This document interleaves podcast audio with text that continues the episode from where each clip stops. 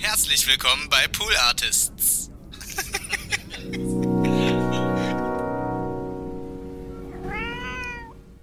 Auf einmal esse ich, wenn ich Nudeln esse, am allerliebsten Spaghetti. Habe ich früher nicht gemacht, also früher vor meinem Unfall. Ja. Ich liebe Spaghetti. Mein Sohn mag keine Spaghetti, weil ich finde es auch so irre, dass wir auf einmal dann, wir sind ja nur zu zweit bei uns. Ja. Ich mache dann zwei verschiedene Töpfe mit zwei verschiedenen Nudeln, weil er, weil er das eine nicht der das feine Herr. Der, ja, ja, der ist auch ein feiner Herr auf jeden Fall. ist auch echt auf jeden Fall. Der kriegt dann halt auch ja. Ich mag gerne diese ganz dünnen Spaghetti. Diese, ja, ja, Spaghettini. Ja, ja die liebe ich sehr. Mhm. Na, die sind irgendwie, die kann man immer gut den Mund mit vollstopfen. Ja. Ähm, das finde ich super. Eins, zwei, eins, zwei, drei, vier. Die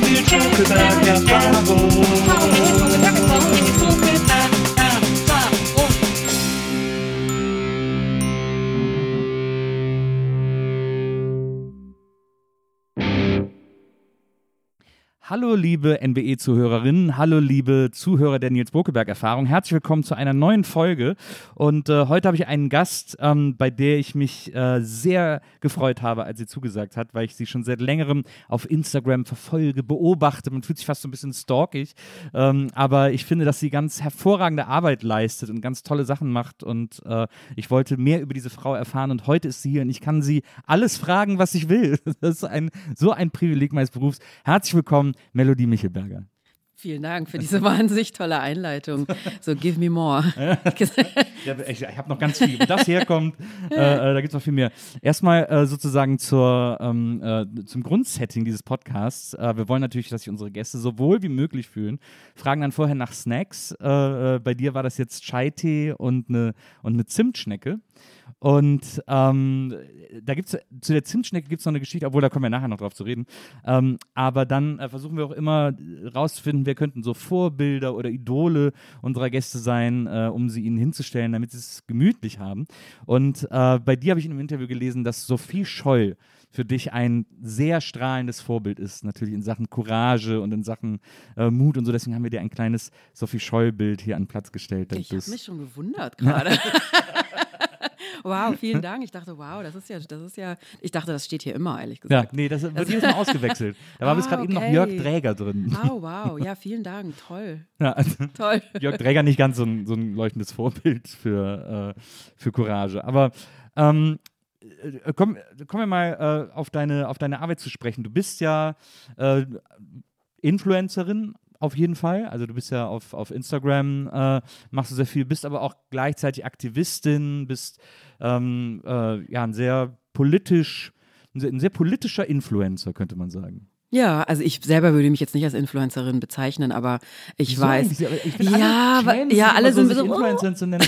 aber es ist, eigentlich, ist eigentlich mittlerweile echt ein super normaler Job. Also da weiß man natürlich, was gemeint ist, was die Person macht. Ne? Ja. Ähm, ich glaube einfach, dass dieses Influencertum einfach in so, ich komme aus dem Schwabenländle, da sagt man, so ein Geschmäckle einfach hat. Ne? Ja. Dass viele einfach denken, man hält eine Designertasche äh, in die Kamera und dann reist man in die Malediven und das ist, glaube ich, für viele so.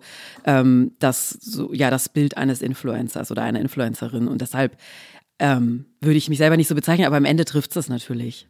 Ja, ich meine, auch ja, unter anderem. Also wenn man dich kennenlernt und dich und sich mit dir unterhält oder Sachen äh, liest, die du schreibst oder so, dann verliert man, glaube ich, auch sehr schnell die Befürchtung, dass du jetzt jemand sein könntest, die irgendwie äh, sich mit einer Handtasche äh, vor eine Demo stellt, um da irgendwie ein schönes Foto zu machen oder so.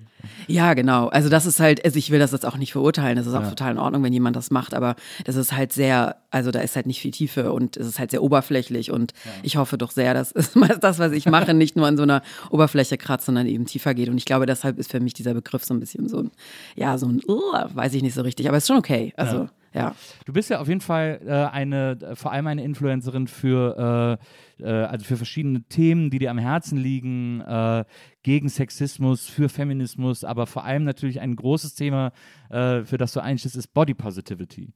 Ähm, weil du sozusagen dagegen kämpfen willst, dass es so ein vorherrschendes Körperideal in der Gesellschaft gibt.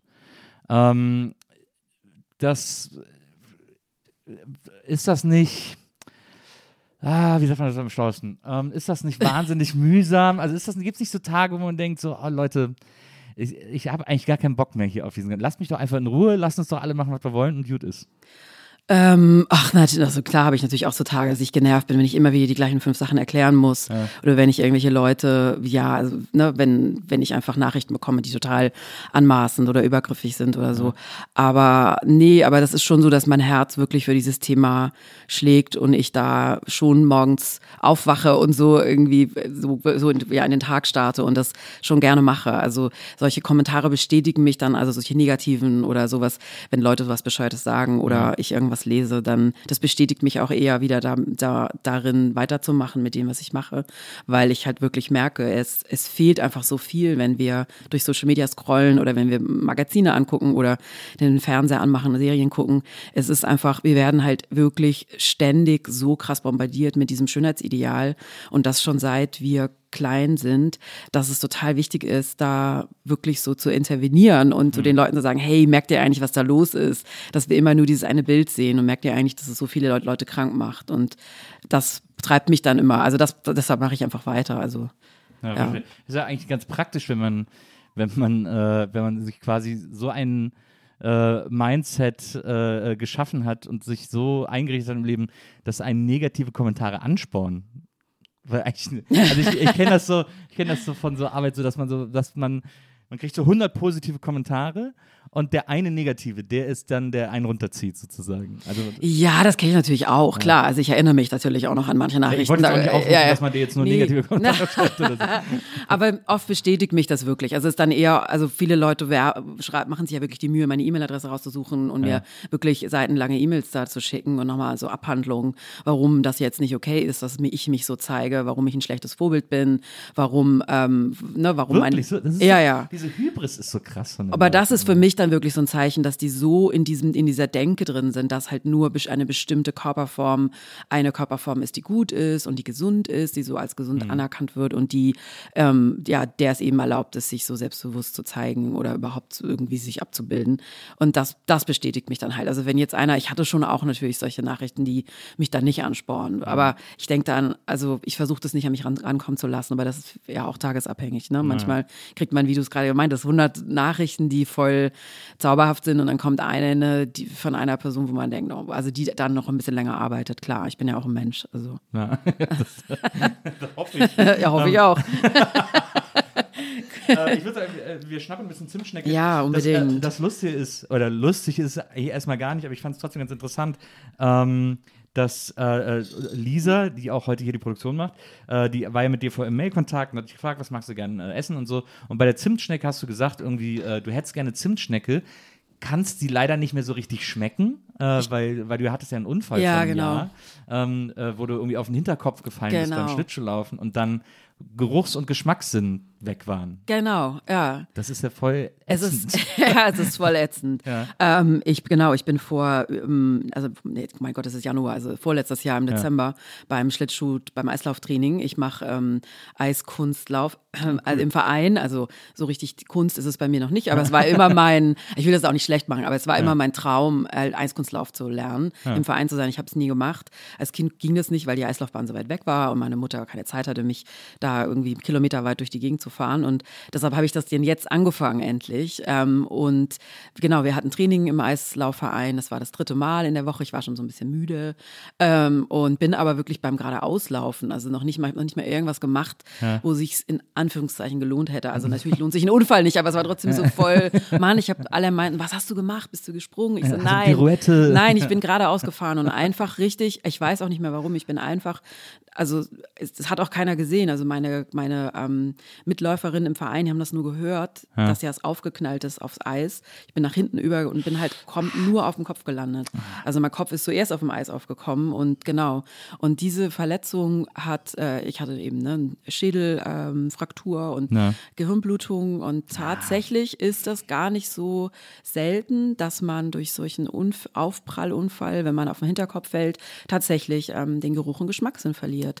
Äh, das ist tatsächlich eine Verletzung, die relativ, ähm, also nicht normal, wie sagt man denn, also die häufig vorkommt, Ja. wenn Leute sich, ähm, wenn auch Leute auf den Kopf fallen, vor allem auf den Hinterkopf, weil das Gehirn nach vorne schießt und dann diese feinen Nervenfasern, die hier vorne sind im Gehirn, die reißen dann einfach ab, dadurch, dass das Gehirn da rein, Ja. genau, reinschießt. Und es ist weg. Also ich weiß, ich war im Krankenhaus ja dann und Ja. am nächsten Tag waren zwei Freundinnen da in meinem Zimmer, weil natürlich alle waren total aufgeregt. Meine eine Freundin Mary sogar extra aus Berlin nach Hamburg gefahren, in der äh, ganz früh morgens, um im Krankenhaus zu sein. Und sie war dann auch da, als die, als die Neurochirurgin kam und ich meinte, ich sollte dann ja schon was essen, weil ich hatte gar nichts gegessen, ähm, schon ein, also ne, seit, seit ähm, mehreren Stunden.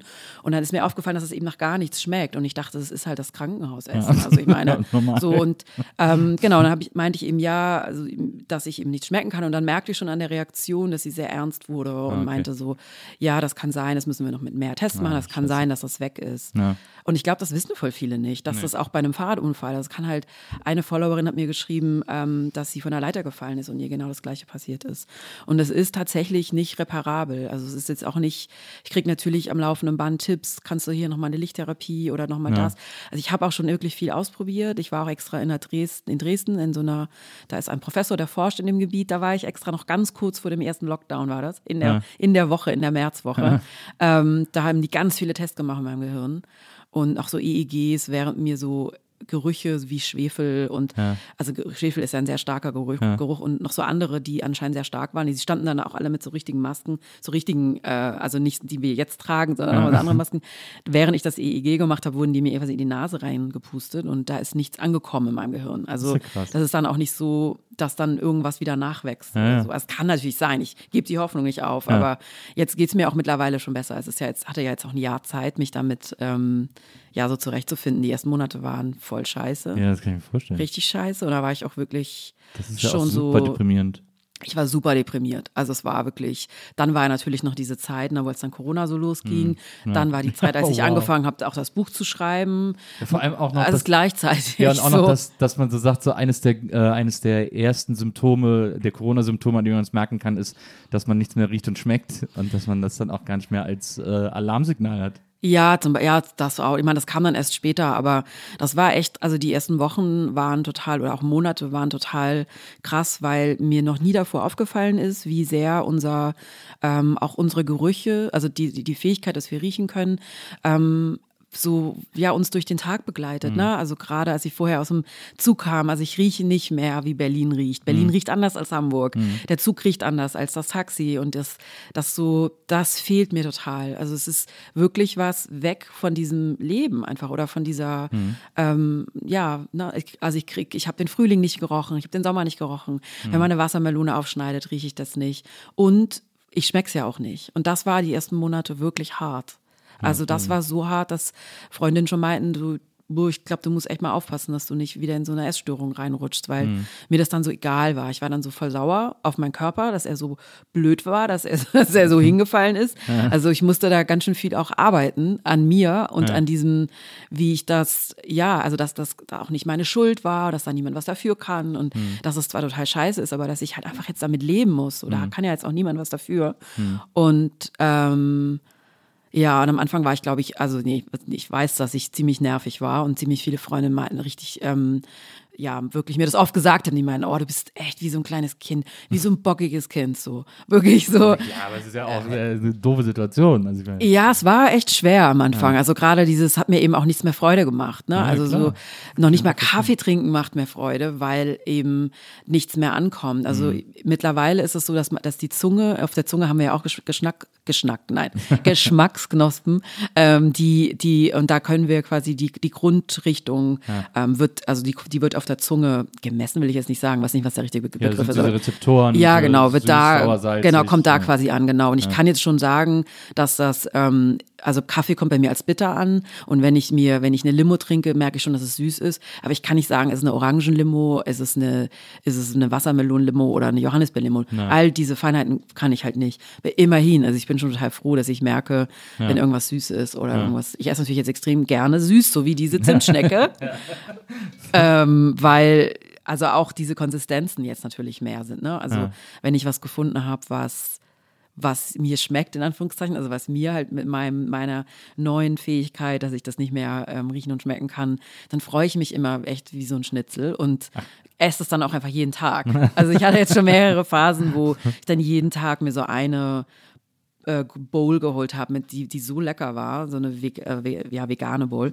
Hamburg gibt es ja auch nicht so viele fancy Sachen wie in Berlin.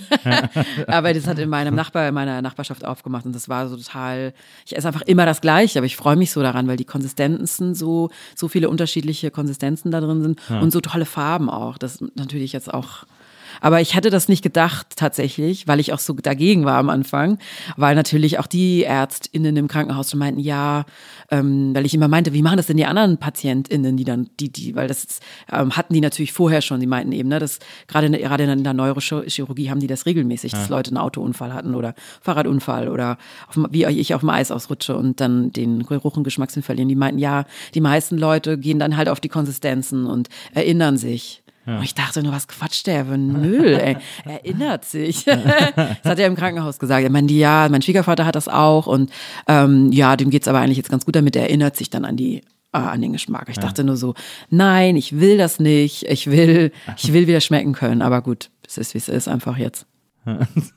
Ja, aber ich finde das ja, ich habe das auch irgendwo gelesen, wo du darüber geschrieben hast ähm, und wo du irgendwie äh, geschrieben hast, dass du jetzt eben äh, mit der Zunge diese, mit diesen Rezeptoren irgendwie das neu entdeckst und so. Das ist ja irgendwie ganz cool, dann da so eine neue Art Essen zu erfahren, einfach dann draus zu machen, weil du kannst eh nichts gegen machen und dann da irgendwie so, so einen neuen Weg draus zu stricken. Das ist ja so ein bisschen etwas, was sich auch so durch dein Leben zieht als, als, ähm, als Konzept, glaube ich, oder? Ähm, du meinst einfach mal so Zunge rauszustrecken und gucken, was Im Grunde genommen, im Grunde genommen, Im Grunde ja, also genommen hast du recht. Im ja. Grunde genommen, ja, im Grunde genommen immer so aus so Kacksituationen zu ja. gucken, wie man da äh, einfach durch so einen Perspektivwechsel äh, einen anderen Weg rausfinden kann. Ja, auf jeden Fall. Das kann man, glaube ja. Also ich bin auf jeden Fall, das ist mir jetzt auch aufgefallen, als ich das Buch geschrieben habe, nicht jemand, also ich habe nicht viel geplant in meinem Leben. Ich hatte natürlich auch schon so Träume oder so, ne, aber dass ich überhaupt nach Hamburg jemals gezogen bin, aber trotzdem hat sich das alles irgendwie immer so gefügt. Also ich hatte immer so ein so eine Zuversicht, dass das und auch irgendwie so einen guten, ja, ja Zuversicht nennt man das, ne? Also dass das irgendwie schon alles hinhauen wird so. Und ähm, ja, wahrscheinlich ist das so ähnlich wie mit dem, dem Geschmackssinn.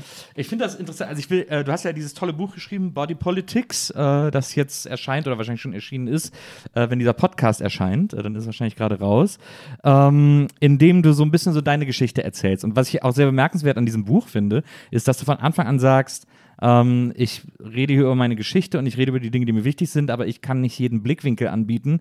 Äh, deswegen lasse ich in diesem Buch auch andere Leute zu Wort kommen, äh, was echt, was ich extrem selten in Büchern gesehen habe. Und mittendrin, nicht am Ende als Nachwort oder Vorwort oder äh, irgendwo an einer Extrastelle, sondern mitten im Buch an prominenter Stelle äh, sprichst du einfach mit anderen AktivistInnen ähm, über ihre, über ihre Körperpolitik äh, und, und räumst denen ganz viel Raum in diesem Buch ein. Das ist ja sehr, sehr besonders, das so abzugeben irgendwie. Hat da der Verlag nicht gesagt, also hör mal, Melodie, wir wollten ein Buch von dir haben. ähm, ich habe es dem Verlag sehr spät gesagt. Das ist schon mal gut. Hoffe ich, hört niemand zu. ähm, äh, ich habe es äh, meiner Lektorin gesagt, relativ kurz bevor ich das Buch abgegeben habe. Ich muss dazu sagen, wirklich ganz, ganz großer, also ähm, Rowold war wirklich ähm, so bei mir und so, wie sagt man, also mich so unterstützt damit, dass ich das Buch, es wurde ja zweimal, also es wurde der erste, ähm, die erste Veröffentlichungs, erste Veröffentlichungsdatum wurde für ein halbes Jahr verschoben mhm. durch wegen meinem Unfall, weil ich mhm. ja wirklich mehrere Monate auch gar nicht arbeiten konnte. Ähm, und dann wurde es nochmal verschoben wegen Corona und weil Homeschooling und ich mit der Situation wirklich komplett überfordert war. Also die erste, der erste Lockdown, ähm, der ging ja auch voll lang und ich bin alleinerziehend. Mein Sohn ist wirklich, war immer bei mir. Er war nicht ja. eine Nacht mal woanders. Ähm, oder auch nicht einen Tag woanders, ne? Und dann parallel dann ein Buch zu schreiben und dann noch von dieser, von diesem Unfall mich zu erholen, war echt schwer, genau. Und dann habe ich, ähm, also da war Rowold wirklich so die so krass an meiner Seite und immer so, ey, klar, also ne, wenn es nicht geht, geht's nicht. Und ich habe meiner Lektorin wirklich spät gesagt, dass ich ähm, diese Interviews im Buch habe. Also da konnten, glaube wahrscheinlich dann Rowold auch nicht mehr viel machen. Ich glaube, das waren vier Wochen vor Abgabe oder ja, so. Okay. Ähm, es war dann am Ende aber auch wirklich viel, was dann auch auf einmal war, ne, ähm, am Ende. Und mir war einfach total wichtig, als ich das Buch angefangen habe zu schreiben, bin ich von einem ganz anderen, ich wollte ein ganz anderes Buch schreiben, weil ich meine Geschichte ganz anders in Erinnerung hatte. Mhm. Ähm, und das ist erst als ich dann das zweite Mal oder quasi das dritte Mal angefangen habe, das Buch zu schreiben, also letzten Sommer. Ähm, ich habe ja vor dem Unfall angefangen, all das konnte ich dann gar nicht mehr verwenden quasi für das Buch. Ja. Dann habe ich ähm, während dem ersten Lockdown angefangen, aber das war auch nochmal. Und dann erst habe ich quasi das geschrieben, was jetzt im Buch ist, was jetzt das Buch ist. Und ja. mir ist eben da auch nochmal so aufgefallen, wie beschränkt oder wie eingeschränkt meine Perspektive auf dieses Körperthema ist. Eben weil mir jetzt in der Recherche mit dieser weiß ich gar nicht, auf einmal ne, mit dieser neuen Brille, mit diesem, ich gucke jetzt noch mal meine ganzen Fotos durch und ähm, beweise mir, dass ich immer schon dick war. Das war ja für mich so der Moment, mhm. festzustellen, als ich dann diese ganzen Bilder auf meinem Teppich ausgebreitet hatte, dass ich überhaupt nie dick war, dass ich jetzt dick bin, aber ich es eigentlich früher nicht war. Ja. Und das war nochmal so eine ganz neue Perspektive auch auf mein Leben und auch dann natürlich dieses Buch zu schreiben. Ähm, und du meintest ja vorher auch ne, mit Body Positivity. Also Body Positivity kommt aus der Fat positiven, Gott, Englisch und Deutsch zu mischen ist auch nicht einfach, aus der Fat Liberation, aus der ähm, Fat-positiven äh, Bewegung, die von ähm, dicken, fetten, schwarzen und queeren Frauen gestartet wurde. Mhm. Und deshalb war es mir total wichtig, da nicht als weiße Frau ähm, ein Buch Body Politics zu nennen, ein Buch rauszubringen mit meiner wirklich sehr eingeschränkten, äh, mit meinem eingeschränkten Blickwinkel. Und ähm, genau deshalb sind drei schwarze Frauen ähm, noch im Buch mit ihren, mit ihren Perspektiven. Und ich finde das total bereichernd.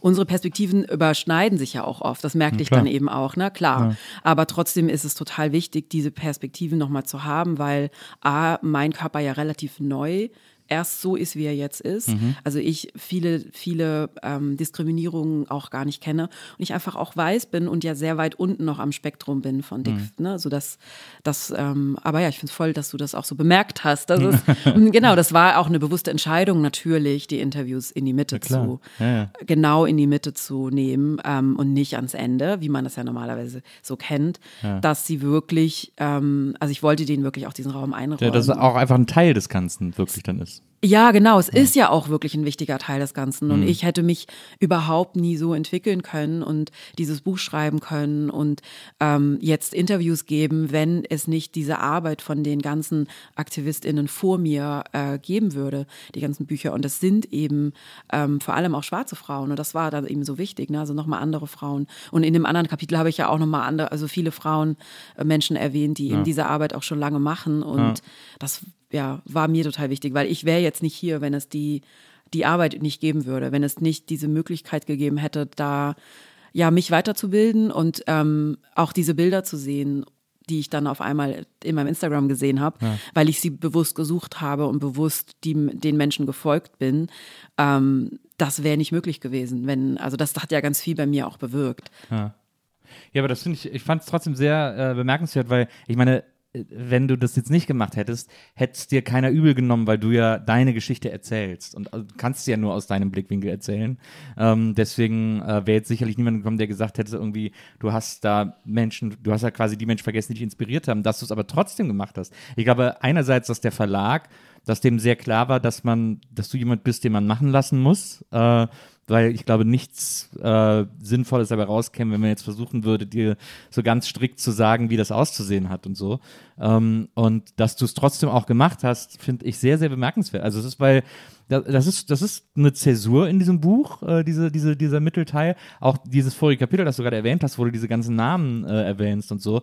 Ähm, das hätten andere so als Dankesliste hinten dran gepackt oder so. Und aber das ist, ich habe das so noch nie erlebt, deswegen, so, deswegen reite ich jetzt so darauf rum, weil ich okay. das so bemerkenswert finde, ja. das so mitten ins Buch zu packen und tatsächlich so Teil des Fließtexts sein zu lassen. Äh, ja, so also ich weiß das genau, dass da meine Lektorin eben auch meinte, ah, also ähm, Interviews, das stört dann so im Buch und das. Lektoren hassen Interviews. Ja, das, das hörte ich auch schon, genau. Das, ähm, aber ich glaube, du hast total recht. Also da hat auch keiner, also es kam auch kein ähm, kam dann auch niemand und meinte so, das geht jetzt nicht oder so, weil ich aber auch, glaube ich, so ein Auftreten dann hatte. Also mir war das einfach total wichtig und es ist ja auch mein Buch hm.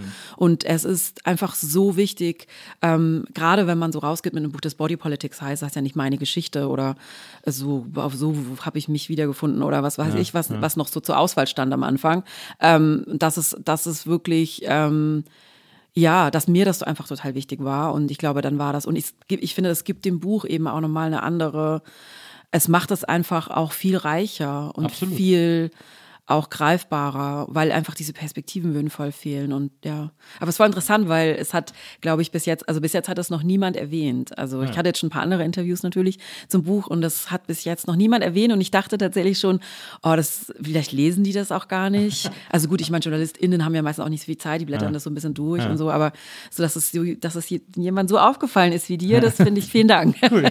also das genau war auch der, so war auch äh, quasi der, also der, der Gedanke lag dem halt auch zugrunde. Also das wirklich so genauso zu machen in die Mitte und auch bewusst eben unterschiedliche Menschen auszusuchen, die nochmal, ja, die auch länger schon diese Arbeit machen und die auch nochmal andere Körper haben als ich, also die nochmal ganz andere Dinge erfahren. Dadurch natürlich auch, dass es, dass sie durch nicht nur den Körper, durch die Körperform schon Diskriminierung erleben, aber eben auch dadurch, dass sie schwarz sind oder, Oder queer, queer, sind. ja. Genau, genau, Naja. Genau. Ähm, ja, also auf jeden Fall, ich fand es auch sehr bereichernd äh, beim Lesen, weil es irgendwie so plötzlich ein ganz anderer Ton ist, aber irgendwie auch natürlich wahnsinnig, wahnsinnig faszinierend. Ähm, ich würde auch den Leuten allen gerne wärmstens empfehlen, dieses Buch zu lesen. Ähm, deswegen, äh, aber jetzt habe ich natürlich so ein bisschen den Zwiespalt, weil ich jetzt quasi im Interview nicht zu viel spoilern will. aber äh, lass uns trotzdem ein bisschen Ja. so durch deine Lebensgeschichte Ja. gehen, äh, die du natürlich in eigenen Worten viel äh, eloquenter und, und besser in diesem Buch beschreibst, als ich das jetzt könnte. Aber nur damit wir, ähm, äh, damit wir irgendwie, äh, ja, weil sonst wäre es ja Quatsch, dass du hier sitzt. Also ehrlich gesagt. Ja, ach, ich finde es ganz schön hier auch zu sitzen. Ich frage mich, was das ist. Ein Ma ist das ein Manna- Mana-Automat? Mannerschnittenautomat. Ja, wow. Kann man das kaufen? ja da habe ich mal zum Geburtstag geschenkt Oh mein bekommen. Gott. Ich liebe Ich Mannerschnitten. liebe so sehr. Mannerschnitten ja, auch. Ja. Ich liebe es. Der Immer noch übrigens. Also trotz. Äh, ja, die haben auch eine tolle. Konsistenz. Die Konsistenz Äh, ist super und dann krümelt man alles voll und es Ja, ist einfach. das. Das einzige Problem ist, dass das ist quasi so eine Plastikscheibe da drin Ah. und die trocknen dann so schnell aus und dann sind die so, dann haben die nicht mehr diesen geilen, Ah, diese geile Knirschig. Knackigkeit. so. Ja, ja. Und dann sind die so ein bisschen stumpf, werden die dann. Aber eigentlich geil, ja. das Teil ist geil. Der macht auch immer so ein geiles, der, der klingelt immer so geil, wenn man da einen, äh, eine, eine Schnitte rausholt. Ja. Ich liebe Manna total. Ich liebe auch, auch wirklich. Okay, nächste Woche kriegen wir beide eine Kiste von Manna. Nein. Ich habe mich sogar schon bei der Online-Community von Manna angemeldet. Ja. die immer so Aktionen machen, dass alle irgendwie ihren hässlichsten Weihnachtspullover posten Ja. sollen oder so. Und äh, wer dann von ihnen gewählt wird, kriegt eine Manna-Paket. Aber mache ich natürlich nicht mit, weil mir das ein bisschen zu unangenehm ist. Ach, Aber, würde ich, kann man schon machen. so ein Manna-Paket würde ich auch nicht Nein sagen. Ja, das stimmt. Da würde ich mich auch mit einem Pulli fotografieren von ich Manna. hab, äh, also mein Peak-Manna habe ich tatsächlich damit erreicht, dass ich mir irgendwann mal ein Manna-Polo-Hemd gekauft habe. Ja, in so dieser Lachsfarbe. Genau, in ah, dieser ja, geil. Lachsfarbe. Die haben ja so geiles Merch und es gibt hier. Ja, ja, das habe ich schon gesehen, genau. Das ist Ja. ganz geil. Ja, total. Und es gibt hier vor äh, Berlin gibt es so ein Outlet. Es gibt auch immer diese super weirden Outlet-Dörfer. Ach, I love Outlets, ehrlich die so gesagt. Wie so ein Dorf gebaut sind. Ja, aber es ist ja so super seltsame Ja, Orte. ist irgendwie super so. seltsam, aber ich, für irgendwie liebe ich es. Ja, das stimmt. Ja, ich auch. Und, Ja. und bei diesem Outlet-Dorf hier, da gibt es einen Mannerladen. Mm. Und äh, da habe ich mir das ganze Manner-Merch gekauft. Echt Mannerla. Ein Ja, okay, gut zu wissen. Es gibt auch von, es gibt von Manner auch so eine Art Knoppers, das ist auch mega gut. Echt, das habe ich auch noch nicht gesehen. Ich muss mal gucken bei uns im Supermarkt, was ist dafür. Manner Müsli gibt es auch. Ah, ist wow. aber ein bisschen lame, muss Ah, man okay. ehrlicherweise sagen. Okay, ja so, gut. Nur das, der Manner-Block. Kurz, die, kurz den Manner-Sachen ausgetauscht, die Manner-News. Ähm, du bist, äh, du kommst, hast selber gesagt, äh, aus, äh, aus dem Schwabenland. Ähm, wir sind, glaube ich, eine Generation. Du bist, glaube ich, auch 76 geboren. ne? ja, ich habe das irgendwann mal witzigerweise, ich weiß nicht, warum ich das weiß, aber ich wusste auch, dass du 76 Ja. geboren bist. Habe ich wahrscheinlich irgendwann mal nachgeguckt. I don't know, aber ja. Ich meine, das ist der beste Jahrgang, muss man Ich ja finde es sagen. auch, ja. Ich finde es auch. Wobei, äh, das fand ich ganz lustig, ich habe in einem anderen Interview mit dir gelesen, dass du gesagt hast, äh, du findest die Leute aus deiner Generation ätzend. Habe ich Äh, das gesagt? Ja, du hast gesagt, die sind alle so lahm, die sitzen entweder im Reihenhaus oder fahren auf die Malediven und das ist so eine Spießer-Biedermann-Generation. Die, Wo die ich das werden alle so gesagt? unpolitisch und so. Ja, das habe ich wahrscheinlich irgendwann schon mal raus, so rausgehauen, Ja, ja. rausgehauen, kann schon sein. Also ich finde schon, dass es um andere, ich meine, das ist immer, ich finde es auch irgendwie mal bekloppt, über Alter zu, zu reden, aber es ist ja schon so, ich weiß nicht, wie es dir geht, also wenn ich irgendwo sage, ich bin 44, dann sind Leute schon so, uh, so, what? Nee, ähm, weil dann, dann, dann höre ich immer so, ah, du wirkst gar nicht wie 44. Und dann denke ich mir, ja, wie soll man denn wirken mit 44? Aber dann kommt, glaube ich, schon, dass, ne, dass es einfach viele Leute gibt, die in dem Alter wirklich da in ihrem Reihenhaus sitzen. Und auch nichts gegen das Reihenhaus, ne? Also no offense, aber ich glaube, es wäre für uns halt einfach auch nichts. Es ist aber auch, ich meine, wenn man sich überlegt, als man selber irgendwie so sechs bis zehn war, wie da 44-Jährige rumgelaufen sind, ist das halt auch einfach ein Unterschied äh, heutzutage. Ja, obwohl ehrlich gesagt, wenn mein, mein Sohn, der hat ja gestern Geburtstag, gute 13, wenn man den fragt, also für den ist alles über 20 eigentlich uralt. Genau. Also er sagt auch immer zu mir Boomer. Er weiß natürlich, dass ich kein Boomer bin, aber er findet es trotzdem mega witzig und er meinte, ach komm, ihr seid doch alles Boomer. Oder halt, oder halt Zoomer neuerdings. Das ist ein Zoomer, weil wir alle zoomen. Ja, weil wir alle immer zoomen. aber da, also für ihn. Da scheint mir doch mal ein bisschen Taschengeldentzug angemessen zu sein. Aber es ist schon sehr lustig. Also er macht sich da immer wirklich mega witzig, äh, mega über mich lustig. Aber für ihn ja. Ja, ich glaube, das ist auch das, ehrlich gesagt, dass es solche Menschen, also ich kannte so 44-Jährige nicht, als ich eben jünger war. Ja. Also, und das ist, glaube ich, eben schon, ich glaube, daher kommt das dann auch. Also, dass ich bin ja wirklich so behütet und so aufgewachsen in diesem Dorf, wo halt alle in ihrem eigenen Haus wohnen und alle haben einen Garten und eine Garage und dann wird am Samstag das Auto geputzt und auch so meine Perspektiven als junges Mädchen waren ja auch nicht besonders groß. Also ich wundere mich manchmal schon selber, dass ich jetzt da bin, wo ich bin, weil ähm, wenn ich im, da geblieben wäre in dem kleinen Dörfle, dann wäre wäre ich jetzt auch nicht hier so, ne? Und hätte nicht das gemacht, ähm, ja, was ich jetzt mache. Also die Perspektive war da halt und es war für mich auch total klar, dass ich irgendwann heirate und dann da auch wohne. Also das und es gibt ja, ist ja auch gar nichts dagegen zu sagen, aber es gab halt für mich damals keine anderen Perspektiven. Es gab halt nicht die Leute, die so aussahen, wie wir aussehen und die solche Sachen machen. Die gab es nicht und das hat sich natürlich jetzt schon geändert. Glaubst du, auch auf dem Land hat sich das geändert? Ich hoff's. Für die, Also es gibt ja so eine Landflucht. Das ist ja tatsächlich so, dass junge Leute gar nicht mehr irgendwie in diesen dörflichen Gefügen bleiben wollen und irgendwie in die Städte ziehen. Ähm, also Leute auf dem Dorf haben ja jetzt andere Zugänge auch. Also als ich groß geworden bin in den 80ern, da hatten wir noch nicht mal Kabel. Ähm, wir hatten wirklich zwei Programme und es gab ja einfach auch von außen diese Perspektive nicht. Also nicht nur bei uns im Dorf, durch die so vorgelebt, durch meine Cousinen, Tanten ähm, und NachbarInnen und sowas, sondern auch von außen gab es die Bilder nicht.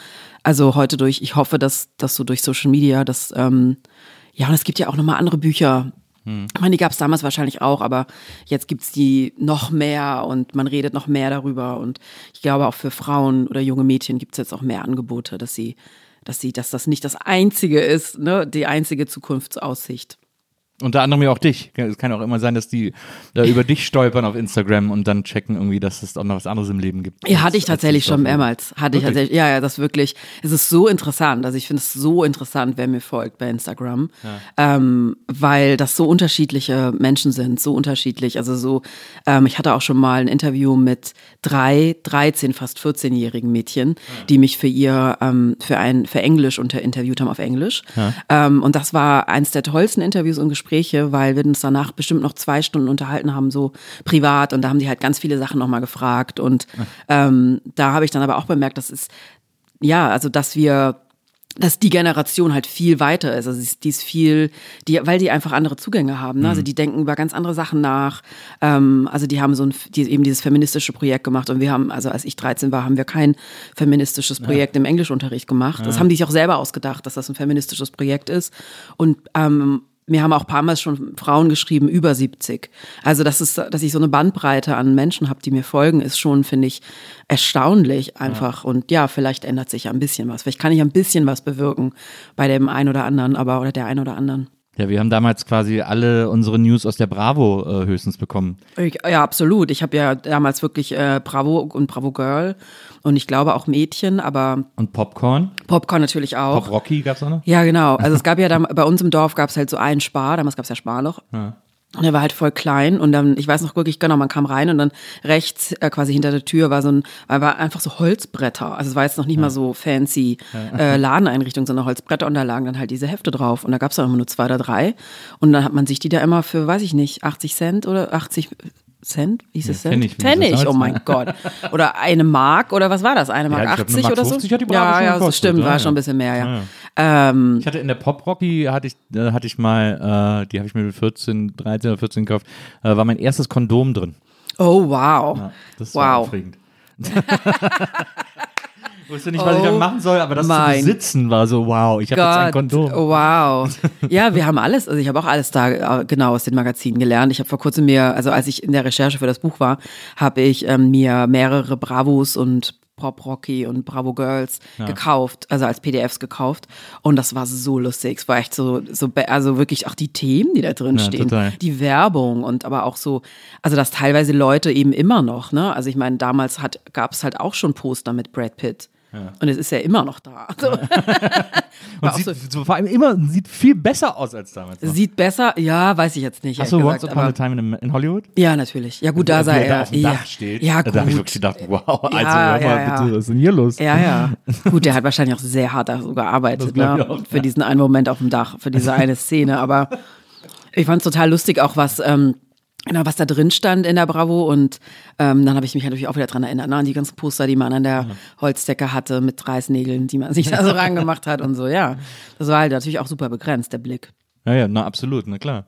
Das, die haben echt total diktieren können, was irgendwie angesagt ist, was Thema ist und was nicht und so. Ja, die, ich habe mir auch angeguckt, die ähm, Auflage, die ist so krass noch, also die hatten so eine krasse Auflage, die Magazine, und jetzt haben die fast gar keine mehr. Das ist auch, Bravo ist ja, glaube ich, auch nur noch zweiwöchentlich. ja, Ja, also ja. die sind voll am Ende. Das Ja, ja, ja, so ein Dahinsiechen. Da hast du bestimmt auch diese Dinger gesammelt. Also das ist mir jetzt wieder eingefallen, dass ich das Heft. Es gab immer diese Karten mit den Songtexten, Ja, die man die- so ausschneiden konnte. Wo dann immer auch die deutsche Übersetzung Genau. ganz schlecht übersetzt Oh waren. mein. Gott. Da habe ich mich gar nicht mehr dran erinnert, dass es das gab. Aber in dem Moment, wo man sich das durchliest oder durchguckt, da war, dachte ich so, ja, stimmt, man hatte die doch. Ich hatte so, eine, so einen Kasten, wo ich die drin hatte, ausgeschnitten natürlich. Ich habe das leider nicht mehr. Das wäre natürlich ultra lustig. Ich hatte damals einen Aktenordner, äh, wo ich mir so aus der Bravo die besten Artikel rausgeschnitten habe über, über Bands, die mich interessieren und so. Aber es war natürlich voll wenig, weil ich mochte so Ärzte und so. Ja, das okay. war so. Und so King Kong, das war so die Band nach den Ärzten. Und da haben die natürlich einmal so einen kleinen Artikel drüber geschrieben. oder so. Und dann habe ich aber die wirklich akribisch äh, gesammelt und eingeklebt und dadurch so mir meine eigene Bravo gebastelt, die ich dann immer wieder so durchgeblättert habe. Ja, ich habe auch immer viele Sachen ausgeschnitten. Aber mir ist auch schon aufgefallen, es war schon sehr, es war schon, also Frauen wurden da schon auch immer so als mega sexy dargestellt. Also, und Männer, also Männer waren damals, also ich meine, wir waren ja jung da, ne? Wir waren ja irgendwie 12, 13, 14, keine Ahnung. Ja. Und dann waren das ja schon wirklich alte Typen, die da auch immer drin waren. Hat mich wirklich voll Don gewundert. Johnson und so. Ja, ja, genau, Don Johnson, wo ich auch dachte, was ist denn los? Aber auch, ich meine, Tom Cruise damals ja auch, also äh, wurde ja auch rauf und runter, ist auch viel älter. Ich habe zuletzt noch einen, äh, einen Bravo-Artikel gesehen, hab ich dann, weiß nicht, ob ich ihn gepostet habe, äh, habe ich glaube ich in der Story gepostet, ähm, von ähm, Rob Lowe. Ach Gott, Rob, Rob, Lowe, so ja. Mhm. Unterhemd und die Überschrift war, privat trage ich eine Brille. Ja, Rob Lowe, mein Gott. Das war sehr shocking. Ja, ja. Aber, also du bist dann da in diesem, in diesem Dorf äh, aufgewachsen, wie gesagt, sehr familiäre Umgebung auch. Äh, irgendwie, hast, dein Zimmer war über der Küche, wo die Oma jeden Tag irgendwie einen Topf gemacht hat und so. ähm, und, Ja. und die Tanten kamen immer vorbei und so. Und äh, ich finde das so interessant, wenn man das so in deinem Buch liest.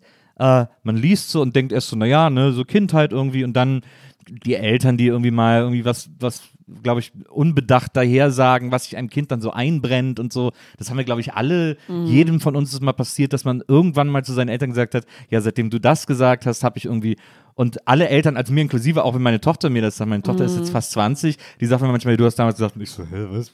Keine Ahnung, kann sein und so.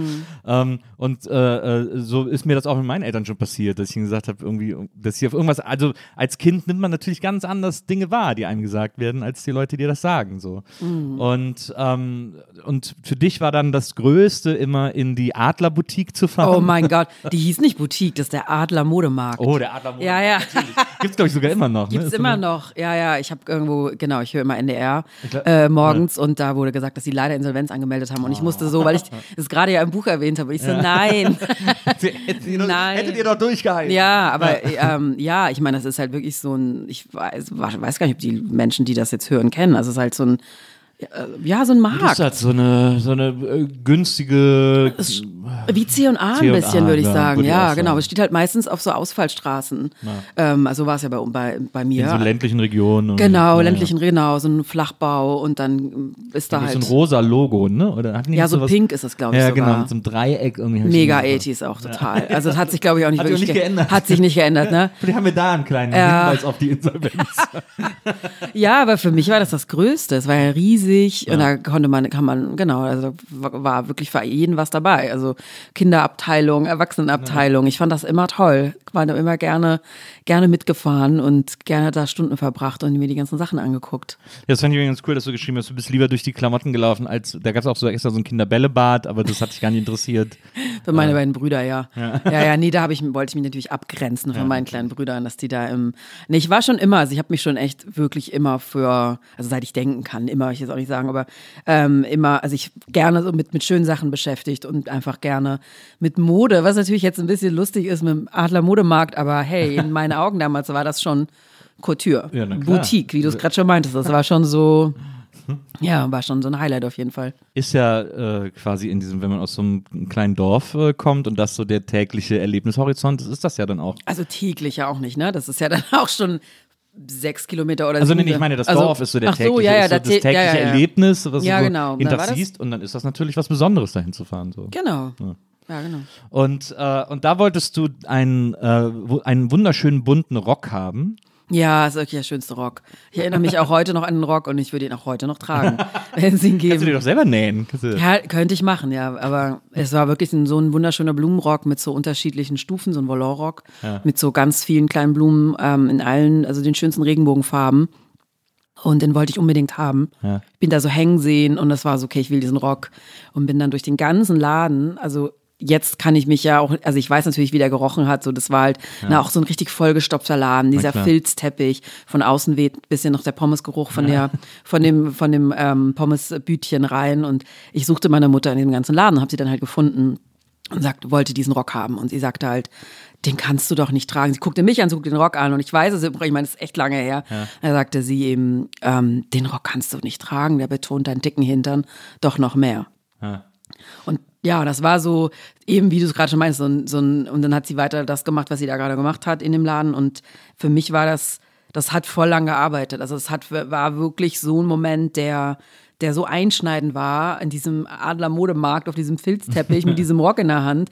Das ist wirklich so ein Pommesgeruch, ein ja. Pommesgeruch und mit diesen meinen Brüdern in diesem klebrigen Bällebad und ich da mit diesem Rock und ich meine als Siebenjährige und ich diesen Rock nicht bekommen habe, weil nicht, weil der Rock zu teuer war oder weil der Rock irgendwie scheiße aussieht, sondern weil mein Hintern falsch ist. Weil mein Hintern nicht zu diesem Rock passt. Und das war, das war wirklich der erste Moment, wo das so, ähm, ja, wo das auf einmal so wirklich auch was bedeutet hat. Natürlich habe ich vorher auch bemerkt, dass ich ein bisschen runder bin als, als Gleichaltrige also, oder als meine Freundin, aber das war jetzt nie ein Problem. Ne? Also mein Körper war ja kein, ich habe alles gemacht. Ich war ja eh so ein, ähm, ich habe jetzt zwar noch zwei kleine, jüngere Brüder, also kleiner, nicht jünger, und noch eine Schwester. Also ich war eh wie es halt auf dem Land ist, mein Gott, man ist den ganzen Tag draußen, man klettert, man baut sich irgendwelche Lager und so. Und das war ähm, wirklich so, okay, echt? Wow. Also so dieses, dieser Moment, diesen Rock nicht zu bekommen, war halt nicht nur, ich bekomme diesen Rock nicht, sondern eben gesagt zu bekommen, du bist falsch. Also indirekt, so das geht nicht mit deinem Hintern. Und das hat für mich eben auch so ja, das war für mich auch dieses, okay, ich muss halt was ändern dann an meinem Hintern oder was. Also so, ja, es hat ganz viel ausgelöst. Dieser kleine Minimoment in diesem, in diesem Adlermarkt. Ja, das ist krass, ne, wie ein das so, wie, wie ein sowas dann hauntet irgendwie. Also Ja. Gerade als Kind auch. Ähm, nimmt man sich das dann so zu Herzen. Es hat ja dann bei dir auch dafür gesorgt, also ich äh, verkürze das jetzt natürlich ein bisschen, aber äh, es hat ja dann äh, letztens auch dafür äh, gesorgt, dass du angefangen hast, dich mehr um sowas zu sorgen und über dir Gedanken über solche Dinge zu machen. Du hast dann auch äh, geschrieben, irgendwie, äh, ihr seid auch regelmäßig in die Bibliothek gefahren. Ähm, ich kann mich als Kind auch noch erinnern, für mich war es auch der, einer der schönsten Orte der Welt. Ja, für mich auch, wirklich. Büchern und Comics und hast du nicht gesehen und so. Ja. Und äh, du hast dann gesagt, äh, zuerst war es für dich einfach total super. Du hast, bist immer mit stapelweise Bastelbüchern nach Hause gekommen, Abenteuerbücher, hast da durch Zeitschriften geblättert ohne Ende. Und irgendwann hast du aber so das Regal entdeckt, in dem dann so Fitness- und Abnehmbücher stehen. Und dann hast du da einfach volle Kanne zugeschlagen. Genau, das war halt wirklich so, das, das äh, in dieser Mediothek heißt die, in Plitzhausen. Wieso heißt die denn Mediothek? Ich glaube, das nennt man wahrscheinlich so. Ich weiß gar nicht, dass es da halt auch noch andere Medien gibt. Also das war ja damals auch was voll Tolles, ne? dass es da auch Magazine gab und Spiele und Aber gibt's auch in jeder Bibliothek. Haben die Ja. vielleicht, vielleicht ist das einfach fancier, das Medien. Also bei uns in der Bibliothek in ich weiß auch nicht, warum die Mediothek heißt. Ort Ja. zwischen Köln und Bonn und da gab es äh, Spiele, Kassetten, Schallplatten, Bücher, äh, aber auch Magazine und so. Da Mhm. Ah ja, okay. Ja, komisch. Keine Ahnung, auf jeden Fall hieß es Haben sie halt Mediothek. so genannt, ja, okay. Mediothek, ja, Entschuldigung. ähm, genau, und da, ich habe da wirklich ja davor wirklich immer so auch Abenteuerbücher gelesen und eigentlich war richtig eine Leseratte, aber echt viel gelesen und auch super viel gebastelt und also was man alles halt macht, so, ne? wenn man, ne, ja, wenn es keine anderen Sachen gibt wie heute, kein Social Media. ähm, und dann habe ich irgendwann dieses Regal entdeckt und das war wirklich wie so ein, es geht so eine, so eine Tour zur anderen Welt auf. Also, weil davor habe ich ja auch schon angefangen, also ab dem Moment eigentlich mit dem Rock fing es an, dass ich merkte, also dass mir ja von außen gesagt wurde, dass mein Körper falsch ist. Also das hat dann eben gearbeitet und führte dann dazu, dass ich meine die erste Diät gemacht habe mit zwölf. Also da war noch ein paar Jahre dazwischen. Ähm, die Aber mit zwölf, die Elzmann ist ja total krass. Ja, ist es jetzt. Im Nachhinein frage ich mich auch wirklich, warum nicht mal einer gesagt hat damals, also weder aus meiner Familie noch irgendwie, ja gut, wen gab es noch außer meiner Familie, aber die war ja auch groß, dass da nicht mal einer gesagt hat, ganz ehrlich, also äh, also lass das mal. So, guck mal, dass du deinem Körper was Gutes gibst, dass du dem irgendwas, ja, was einfach auch genug Nahrung gibst, damit er wachsen kann und groß werden kann. Und ähm, ja, und ähm, ent, entzieh dem jetzt mal nicht die Nahrung mit zwölf. Also wie, also wirklich, ich weiß ja gar nicht, wenn das meine Tochter machen würde. Ich habe jetzt keine, aber wenn mein Sohn das gemacht hätte, eine Diät würde ich schon, also Ja, es ist komisch. Man kann ja, man hat ja auch erstmal gar keinen, also äh, man hat ja in dem Sinne erstmal gar keinen Zugriff aufs Kind, ja. weil du kannst ihm ja nicht den Kopf umdrehen sozusagen. Du kannst ja nur sagen, wieso machst du das? Was ist das für ein Quatsch und so, aber man ist ja auch immer in so einem Spannungsfeld zwischen erziehungsberechtigter Dinge verbieten müssen, Dinge erlauben können äh, und gleichzeitig Dinge empfehlen wollen, sozusagen. Naja, also bei der Diät würde ich schon meine Tochter fragen oder würde ich hoffen, dass ich so ein Verhältnis mit meiner Tochter habe, wenn sie das jetzt einfach mal macht. Ähm, also meine Eltern haben das damals nicht reflektiert. Die waren eben auch so in diesem, in dieser Kultur drin, dass Diäten was sind, wo man ja Applaus für bekommt, wo man Lob dafür bekommt, wo Leute sagen, Mensch, toll, dass du das so durchziehen kannst. Ich hätte ja gar nicht, gar nicht die Disziplin. Das wurde mir halt eher gesagt. Toll, Mhm. dass das was Tolles ist. Und das haben mir meine, meine, meine Mutter, meine Tante und so auch vorgelebt. Dass, die, sind haben auch mir- so, die sind so Weight Watchers. äh, Genau, gegangen, die ne, sind damals. ein paar Jahre davor zu Weight Watchers gegangen, genau. Und das war für mich alles so ein, auch so ein bisschen so ein, ähm, ja, so ein, wie sagt man denn, also ich konnte so reingucken in das Leben von, von Frauen eben, ne, von großen Frauen. Das macht, für mich war das was ganz Normales. Also auch diese erste Diät, dieser Obsttag war für mich mehr so ein Spaß, ne. Da macht man sich halt, wie ich mir das so in meinem Kopf vorgestellt habe, da macht man sich mehr so in meinen Leonardo, ne, die Gläser hattest du ja sicherlich auch. Oh ja. Diese Ich nicht, aber die musste ich immer den Mädchen schenken. Genau, die muss man die Mädchen auf diesen kleinen Tabletts, diesen kleinen Oktagon-Tabletts, die so, ne? Und hab alles Ja. in Zellophan. Und dann manchmal mit Kerze drin. Genau. Eine Kerze im Glas? Ja, es gab manchmal, gab's, waren die mit Wachs Ach so, gefüllt ja, und so eine oh, Willen, aber es ja. gab ja auch noch äh, Ja. Joy. Stimmt, und Joy, ja. Ja, ja. Und dann noch diese komischen, ähm, nennt man das, diese Strohhalme, die nicht Ja. Stroh, genau. Diese- Diese, diese- diese genau, oh ja, Gott. ja, ja. Aber da wollte ich das dann halt so reinmachen, ne? Diesen Obstteller, diesen quasi für meinen Obsttag. Und dann gab's aber ja nur Äpfel und Birnen. Halt, das Ja, war natürlich voll öde. undivers. Genau. Aber genau, und dann, also aus diesem, okay, ich mache jetzt mal einen Obsttag und lese mal, was meine, meine, meine Tante hat immer so komische Hefte mitgebracht. Diese, diese, weiß nicht, wie sie heißen, ist auch egal. Die Frau im Spiegel. Ja, so, genau, diese, diese wöchentlichen Magazine, Zeitschriften, ähm, wo immer eine neue Diät ist, wo immer was draufsteht wie mh, Tomaten. Nehmen, äh, Fünf Sie sich Kilo in schlank, ohne hungern zu genau, müssen. Naja. Genau, genau. Aber das, da stehen schon auch immer ganz bewusst Zahlen drauf, weil ich glaube, das triggert dann viele. Stimmt, und dann, die fünf Kilo, fünf Kilo in drei Tagen. ja, ja, so. ja, ja. Also das solche Sachen, genau.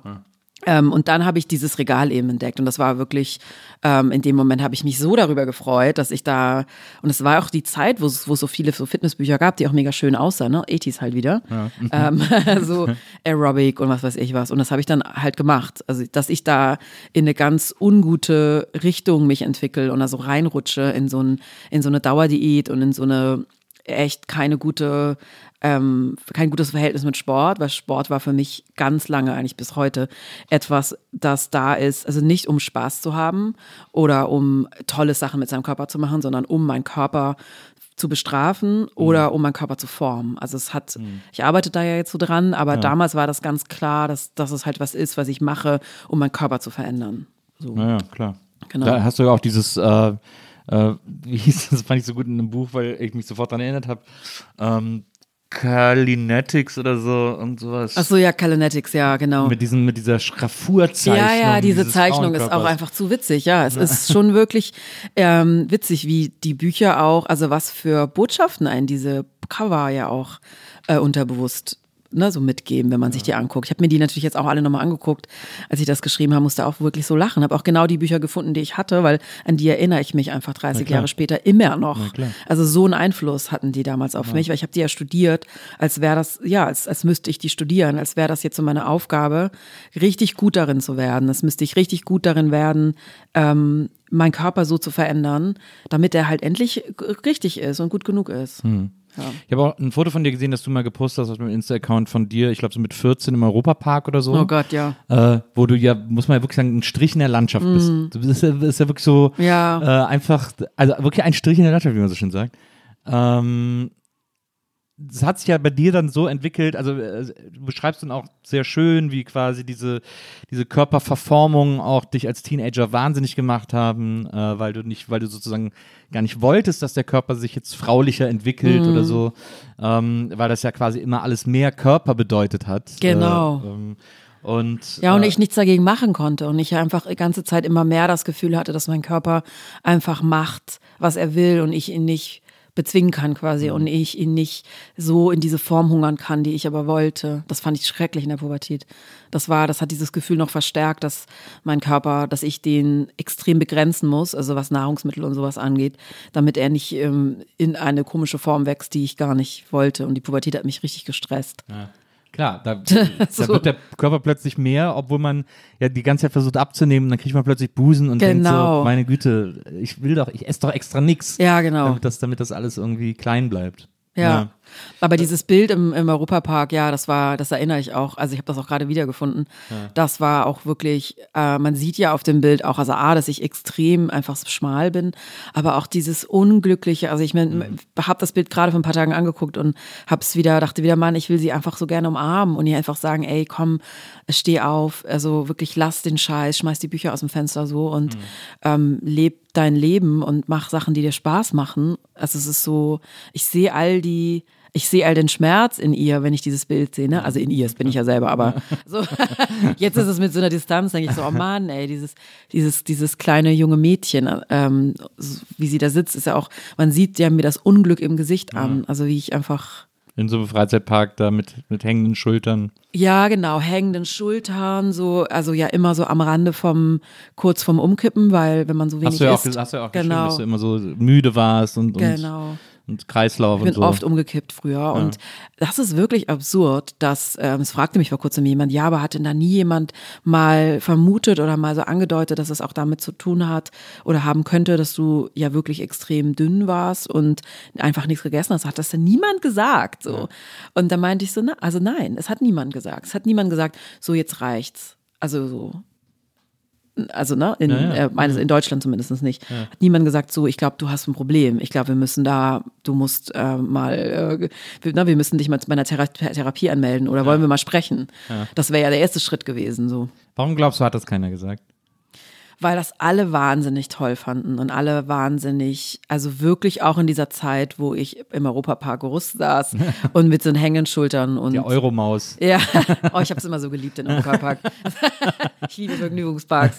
Echt, ich Ja, ich auch, oh, ich lieb's wirklich. Absolut. Auch Achterbahn fahren und so. Ja, es ja. ist, I love it. Ich finde das alles geil. Auch immer schon. Das war immer schon mein. Mein Sohn ist ja leider nicht so abenteuerlustig, aber ähm, naja, dann bin ich da drin und er wartet dann. Das ist so umge so verkehrte Welt so ein Ja, bisschen manchmal. Aber ähm, nee, es hat niemand was gesagt. Und das finde ich. Und ich, genau, ich glaube, das ist, das ist, weil das in den Köpfen so verankert ist, dass Dünnsein was Gutes ist. Und dass es was ist. Es ist ja auch so, ne, wenn jemand reinkommt und eine Kollegin oder sowas und jemand hat total viel abgenommen, dann kriegt, kriegt die Person ja meistens sofort Applaus dafür. Sagt man, Mensch, du hast ja toll abgenommen. Super oder so. Also niemand würde jetzt vermuten, dass die Person vielleicht eine Essstörung hat oder, ähm, oder eine Krankheit hat, dass sie viel abgenommen hat oder war oder traurig ist oder was auch immer, sondern man kriegt immer sofort ähm, dieses, ja, dieses, hey, super, dass du abgenommen hast.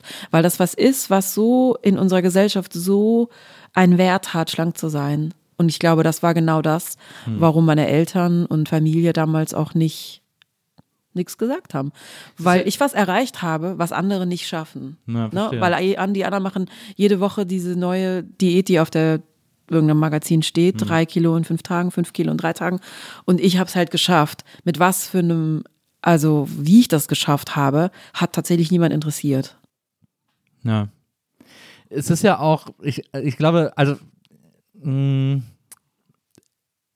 man muss ja trotzdem, es klingt dann so, als wäre es irgendwie, äh, als hätte sich irgendwie keiner für dich interessiert und dich nur machen lassen und als wäre da irgendwie keine Liebe im Haus gewesen oder so. Deine Eltern haben dich ja geliebt. Das ist ja, äh, das, das schließt es ja nicht aus, dass man da, dass die da quasi so einen Blindspot hatten oder so. Oder? Ah, Wie sage ich das möglichst? Ah, verstehe. Nein, da wollte Also, ich, ich wollte jetzt hier nicht in die falsche nee, Richtung. Nee, nee, alles äh, gut. abbiegen. also ich glaube, meine Eltern, also ich hatte schon sehr viel Freiheiten so, ne? Hab, hab immer so mein Ding gemacht, hatte Ja. immer schon so meinen Dickkopf auch und aber ich finde das schon bedenklich und ich frage mich schon wirklich heute immer mehr auch, warum auch bis heute niemand das Gespräch gesucht hat. Ja, also das ist schon, das Ja, wird schon sehr unter den Teppich gekehrt, spricht. genau, Naja. in, in meiner Familie und ich habe jetzt auch nicht so nahes Verhältnis mit meinen Eltern, Okay. also deshalb, ich weiß nicht, ob das deshalb ist auch oder wa- wahrscheinlich ist das auch ein Grund, dass wir da. Ja, genau, ich bin auch früh dann ausgezogen und war dann auch quasi weg Ja, und okay, aber ähm, ja, Ja, oh, okay. Nee, alles gut. Aber ich glaube, viele Eltern, ich weiß nämlich nicht, ob das bei meinen Eltern auch so war oder ist, viele kennen natürlich so die Stigmatisierung von, von dicken Körpern und wollen wahrscheinlich, denke ich, so mache ich mir das manchmal in meinem Kopf dann so zurecht, wollen wahrscheinlich ihre Kinder vor Abwertung oder Hänseleien oder so bewahren und versuchen dann ähm, ne, den Kindern zu sagen, mach das nicht oder mach das, damit so, damit du nicht so und so aussiehst.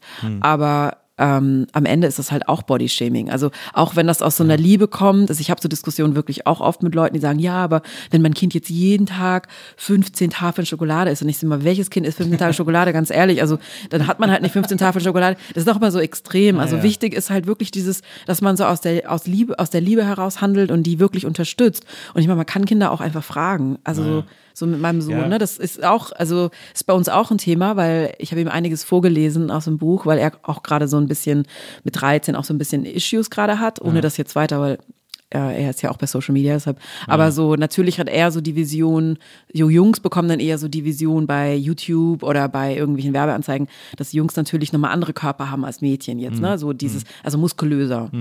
Also vielleicht nicht ganz so dünn wie Mädchen, aber so einfach so sichtbare Muskeln. Und da fragte er mich wirklich gestern Abend um 5.11 Uhr, meinte, können, kannst du mir ein paar Übungen für den Bauch zeigen? Und dann war ich auch so, geht, sonst geht's dir aber gut, ne?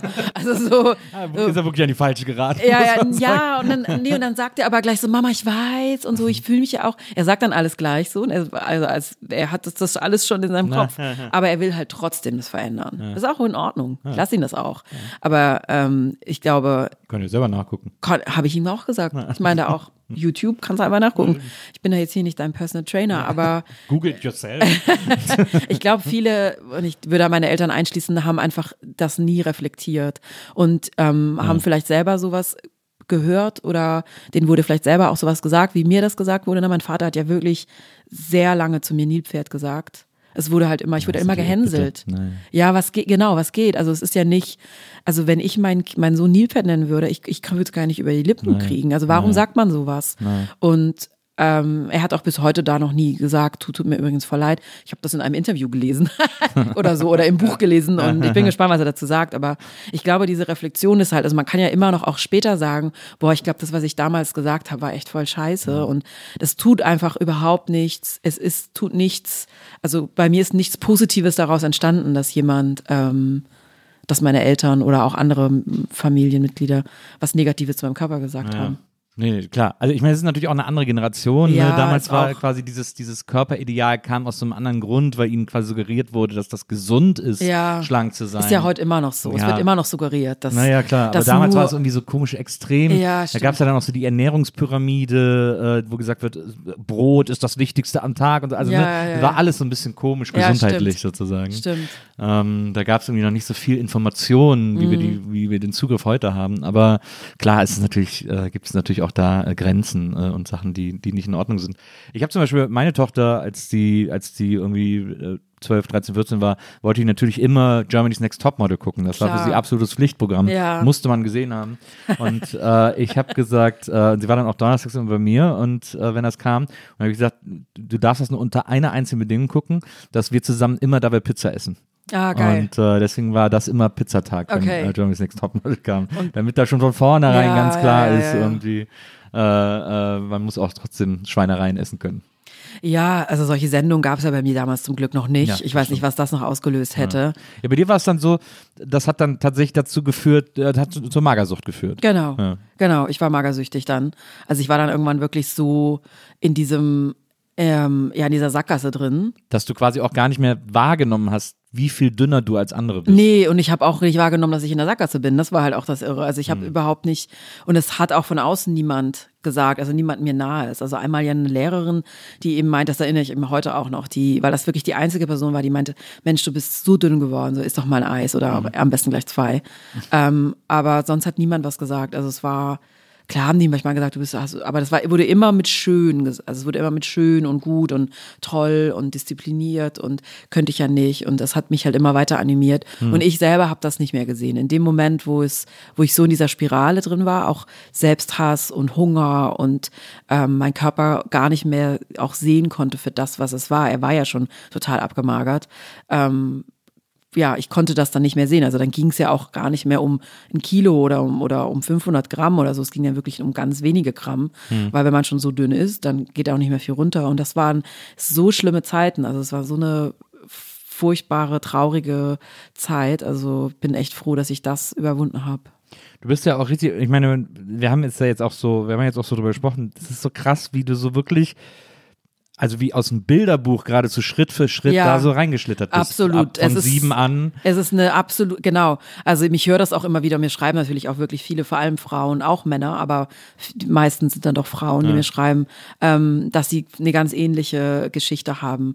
Das ist gerade in der Pubertät, gerade bei, äh, sind ja, ne, wächst ja das Selbstwertgefühl oder wächst eben nicht oder kriegt so Dämpfer von außen. Und wenn man da vorher eben schon mit einem wirklich wackeligen Selbstwertgefühl reingeht in die Pubertät, wie ich, dann ist natürlich dann äh, die erste Diät kann dann eben sowas auslösen oder solche komischen Kom Kommentare von außen können dann sowas auslesen. Also es ist absolut, äh, ich will jetzt nicht sagen klassische, aber es ist schon so eine sehr, ja, pass Der sehenden Auges.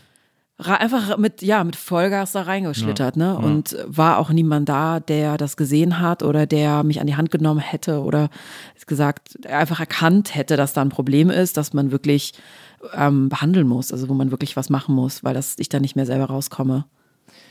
Du hast mal in einem Interview gesagt, dass du nicht sonderlich organisiert seist äh, und deswegen auch äh, öfter mal zu spät kommst. Ähm, aber äh, das hatte ja dann tatsächlich, äh, zumindest diese Magersuchtzeiten hatten ja dann schon sehr hohen Grad an äh, Orga-Talent, äh, weil du da ja wirklich auch so ganz strikt Buch geführt hast und so Listen und die genauen Grammzahlen irgendwie in eine Tabelle eingetragen hast, um das zu vergleichen und dir da so äh, äh, so eine Art Kurven erstellt hast, um zu sehen, wie die, wie die Entwicklung verläuft vom Abnehmen und so. Es ist so interessant, dass du das sagst. Das hat noch überhaupt, habe ich noch nie dran gedacht.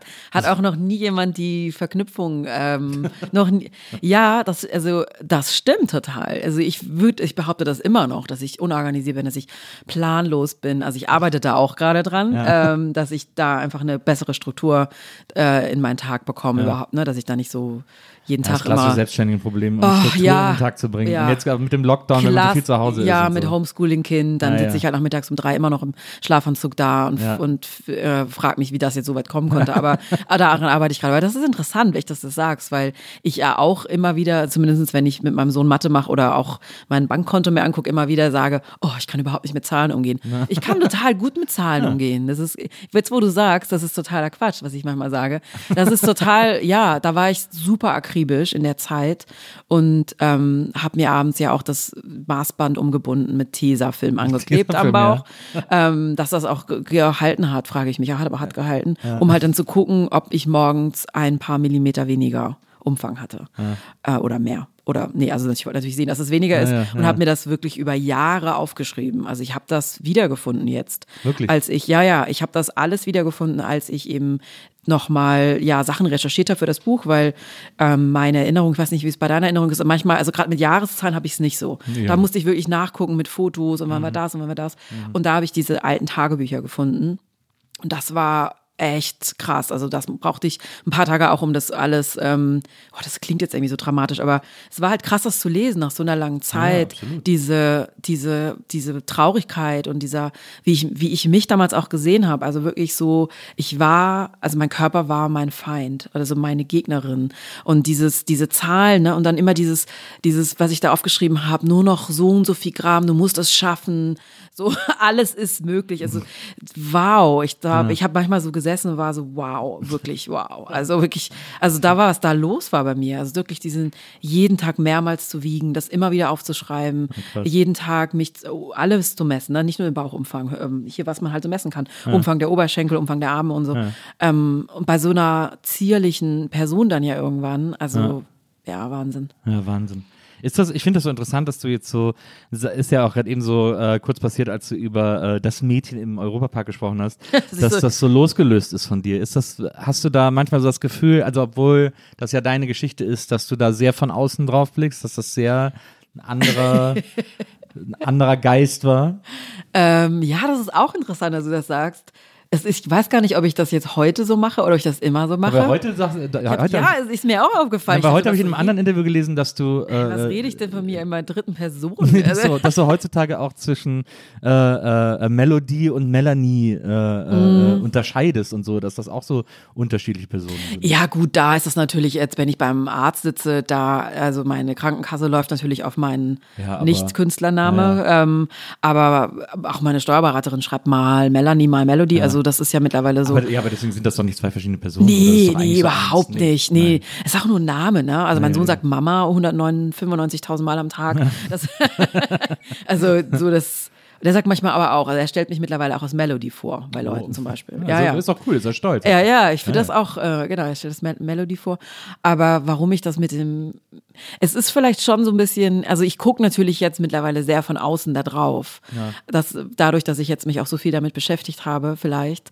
Und dadurch, vielleicht, vielleicht auch, weil es creepy klingt, wenn ich sage, ich möchte dich umarmen, also mich, mich selbst umarmen, dann ist es natürlich so, dieses Mädchen auf diesem Bild abgebildet ist. Also ja, aber es ist, muss ich vielleicht mal drüber nachdenken. Ja, ist vielleicht auch, wenn man so aufschreibt, wenn man sich so viel damit beschäftigt, dann wird das ja auch sowas, Ja, es war echt auf jeden Fall. löst sich das so. Ja, es war schon, es war schon natürlich jetzt auch so, als ich mit so einer Distanz von 20, 30 oder mehr Jahren, nee, mehr, mehr als 30 nicht, aber Jahren dann auf diese Bilder oder auf diese, gerade das Tagebuch geguckt habe, das noch 1A, also mit den Stickern, die man früher hatte, ne, diese auch so Namenssticker. Bravo-Sticker. So, Natürlich, ja. Bravo-Sticker, und diese Namenssticker, die man sich mal bestellen konnte mit den Regenbogen und was weiß ich was.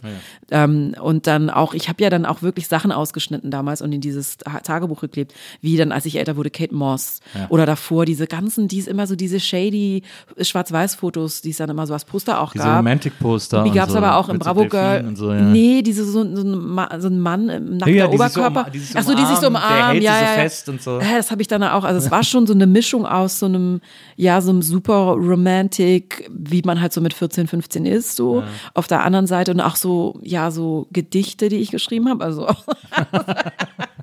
Hatte ich auch eine kurze Phase. eine ganz kurze Phase. Und aber dann wirklich diese ganz dramatischen, also dieser Selbsthass, dieser Körperhass auf Seiten. Ich hatte das teilweise sogar dann noch im Buch und habe dann alles wieder rausgestrichen, weil auch Tagebucheinträge, die ich eigentlich voll cool fand, weil ich irgendwann mal geschrieben habe, dass ich, ähm, das poste ich jetzt mal als Post, aber im Buch war mir das zu, ähm, war das auch zu viel, weil das war, ich meine das ja ernst. Also ich habe halt geschrieben, ich möchte mal ein Buch schreiben äh, für, für dicke Mädchen. Ein, aber ein Ratgeberbuch für dicke Mädchen wollte ich halt schreiben. Also sollte jetzt nichts Positives sein, sondern wie man als dickes Mädchen dünn wird. Und das wollte ich natürlich jetzt nicht im Buch haben. Ähm, aber auch als ich das gelesen habe, war ich so, sag mal. Und da habe ich auch schon ein paar Seiten geschrieben, weil ich, wie das Buch so sein könnte. Und das ist halt auch eigentlich nicht witzig. Also jetzt ist es natürlich ein bisschen witzig, da drauf zu gucken, aber was ich da für. Gedankengänge Ja. hatte. Also es ist wirklich so, Essen war auch der Feind, mein Körper war der Feind. Ähm, ich wollte einfach, und das, ich habe mich da so verstrickt in diesen Gedanken. Ja. Ja, krass. Ja. Dann ist dann, äh, dann generiert man wahrscheinlich automatisch so einen etwas äußereren Blick, um das irgendwie einfach einordnen zu können. Und so. Ja, aber das ist echt interessant, dass du das sagst. Vielleicht muss ich da nochmal in mich gehen, weil am Ende ist das ja natürlich klar, meine Geschichte. Also das ist aber, dass jetzt auch schon teilweise so lange her ist, also diese Magersucht ist ja jetzt wirklich schon äh, lange her, ist es natürlich auch ein Teil natürlich von mir, weil ich meine, das auch nicht, sowas habe ich, ich habe es zwar überwunden, aber es ist ja trotzdem noch da. und ich kann mir schon vorstellen, dass das durch irgendwelche traumatischen Erfahrungen auch wieder getriggert werden Mhm. könnte. So. Ähm, das war ja jetzt alleine schon bei dem Unfall auch so, dass ich wieder nicht, also schon an so einer Essstörung Ja, das, wollte ich auch, das finde ich auch vorbeigeschlittert bin. interessant. So. Ja, das finde ich auch interessant, dass das da wieder, dass es da wieder so Mechanismen zumindest Genau. gibt, die einen da wieder dran denken lassen. So. Genau. Weil du ja auch, weil du ja quasi auch, du hast ja dann auch, also ich springe so ein bisschen hin und her, du hast ja nach der Schwangerschaft, äh, äh, hast du ja dann auch gesagt, irgendwie so, äh, fuck it irgendwie. Äh, ich ich habe jetzt die, ich habe jetzt die Freude am Essen gefunden und die Lust am Essen, weil Essen ist ja auch total geil. Ähm, und, äh, und das hat ja quasi auf eine Art schon einen direkten Bezug auch zu der Magersucht. Also da war ja noch ganz viel dazwischen und so, aber äh, da gibt's ja so einen direkten Bezug, dass man irgendwann im Leben sagt, ich habe jetzt Lust am Essen entdeckt. Äh, und das, ein- dass man die gefunden hat und einem dann dieser Unfall passiert. Ja. Äh, und, man, und man quasi die- diesen zentralen Ja. Lust am Essensnerv gekappt Ja. kriegt. Äh, da muss man ja verzweifeln. Das ist ja total Ja. krass. Also Ja. das verstehe ich schon, dass da Ja. ein ganz enger Zusammenhang besteht. Ja, genau, so war's. Also es war ja wirklich so, das war ja auch die Entwicklung erst der letzten Jahre, dass ich wirklich Freude an Essen hatte und ohne, ohne jetzt die ganze Zeit darüber nachzudenken, ähm, wie viel Sport ich machen muss oder was ich dann nicht mehr essen darf in den nächsten Stunden, wenn ich jetzt das gegessen habe. Das hatte ich mehr oder weniger wirklich so ausgemerzt. Also, aber genau, das war, das war halt genau. Und dann kam halt dieses ja auch traumatische Erlebnis mit dem Unfall und dem Geruch- und Geschmacksverlust. Und dann musste ich jetzt wieder alles neu machen. Das war auch total gemein. Es ist aber auch dieses das anzuerkennen war jetzt halt auch so eine Arbeit, ne, letztes Jahr. So, ey, es ist, also es, ich habe echt eine Weile gebraucht, weil das ja auch wieder was ist. Am Anfang war ich halt schon sauer auf mich selbst. Also so dieses Mann, ich habe halt auch nichts gegessen vor dem, an dem Tag. Also ich war halt wirklich total gestresst, bin da hingeradelt und war ein bisschen zu spät. Und die, die, ähm, unsere Trainerin hat mich am Tag davor so ähm, einmal so einen komischen Kommentar gedroppt. Da meinte sie, weil ich halt einen so einen Dreiersprung wirklich nicht, also ich kann den nicht, konnte den nicht. Und habe das, aber ich war da so, ich war so versteift darauf. Ich weiß so, ich werde es euch allen zeigen, was ich werde es mir selbst zeigen, ich es der Welt zeigen, ich kriege diesen Sprung hin. Und ähm, da me- meinte sie halt so zu mir, oh, was mache ich bloß mit dir? Und das hat dann auch, ich meine, das hat sie überhaupt nicht böse gemeint. Das hat sie einfach, ich habe mich auch ein bisschen dusselig angestellt. Ich meine, mein Gott, es geht ja auch um nichts. Ne? Ich werde jetzt nicht im nächsten Jahr bei Olympia dabei sein. Aber ich habe da lang gebraucht, wirklich so dieses, ey, es ist okay, es ist passiert, es ist ein Unfall. Es passieren jeden Tag Unfälle, kann niemand was dafür. Es sind ja oft so kleine Momente im Leben. Und ähm, das hat voll lang gebraucht. Also im Krankenhaus habe ich auch schon so Gespräche, oder hatte ich auch mit so mehreren Ärzten so Gespräche ähm, darüber. Und die meinten eben auch, das ist das hören die, weil das, ich war natürlich auf der Neurochirurgie, da kommen ja die meisten hin, also viele sind dann da auch wegen Unfällen und ähm, die waren dann nur so, ja, das haben hier, kann, können Sie hier in jedes Zimmer fragen. Na, die eine wollte nur kurz Nudeln kaufen im Laden und ist übers Auto dann, hatte eine ähnliche Verletzung wie ich, ähm, übers Auto geflogen und also ich glaube, es dauert, ja, dauert einfach noch ein bisschen. Jetzt muss ich mich halt schon wieder ganz neu. es ist schon gemein. Also es ist Also schon ist echt gemein. gemein. Ja, es ist wirklich gemein. ja, Aber es ist eine, ich finde es trotzdem äh, wirklich extrem äh, bewunderns- und beneidenswert, mit was für einer äh, Kraft du das immer alles irgendwie erzählst und, und meisterst, weil es natürlich auch äh, währenddessen äh, ist es natürlich ätzend und, und äh, und deprimierend und frustrierend, aber du st- bist irgendwie, lässt dich von sowas immer irgendwie nie unterkriegen. Also du bist immer so, also klar gibt's, hast du auch Tage, wo es, wo du es nicht so prickelnd finden wirst, aber ähm, so das, was du verkörperst und das, was du kommunizierst und so, ist, äh, dass es okay ist, sich über sowas zu ärgern, aber man kann auch, es kann auch irgendwie weitergehen, man kann auch irgendwie weitermachen und so. Das finde ich schon sehr, finde ich sehr, äh, finde ich ganz toll, wie du das, wie du das machst. Danke, ja. Na. Ähm, du bist dann äh, nach Amerika gegangen für ein Jahr. Ja. Du kannst ruhig. Äh, Ah ja, ich wollte äh, gerade mal hier reinbeißen, in diese wirklich äh, leckere, weiche. Bist dann mit 16, glaube ich, wenn ich das, äh, wenn ich das Mhm. richtig zusammenkriege, äh, nach, nach Amerika. Bist du nicht sogar nach Detroit gegangen? Ja, ich hatte voll das Glück. Also meine, Okay, da, okay, also, da, ja, also, erstmal Also würde Glück. kaum jemand auf der Welt, wenn jemand sagt, bist du ein Jahr nach Detroit gegangen? Ja, ich hatte voll Glück. das ist eine, eine Satzkombination, Ja, die gut, man sehr das- selten hört, glaube ich. ja, dadurch, dass ich vom Dorf kam, vom wirklich kleinen Kuhdorf, war das für mich halt wirklich so, ich komme halt in eine Großstadt, die ich auch schon mal gehört habe. Ne? Es war jetzt nicht LA oder New York, aber Detroit war schon so, Also hatte ich auf jeden Fall immer ein paar Punkte, wenn ich das dann Jahre später irgendwelchen coolen Techno-DJs erzählt habe. Das ist schon mal ein Jahr in Detroit waren, die so, oh, kennst du den, kennst du den? Und ich meine, ich war da halt 16, ne? Ich habe da halt Mariah Carey gehört und was man halt so gehört hat da. Also ich meine, war überhaupt nicht cool so. Aber ähm, es hat mir immer auf jeden Fall so Coolheitspunkte eingebracht, die Jahre dann später. Man muss ja auch sagen, dass, äh, also du warst 16, das ist jetzt äh, 25 Jahre her oder so, da Ja. ging es Detroit auch noch ein bisschen besser als heute. Jetzt habe ich den Mund voll, aber ich rede einfach trotzdem. Mm. Ja, ja und nein. Also viel besser als jetzt auf jeden Fall. Ja. Aber mein Gastvater damals hat auch dann ein paar Jahre, nachdem ich wieder weg war, auch, auch seinen Job verloren.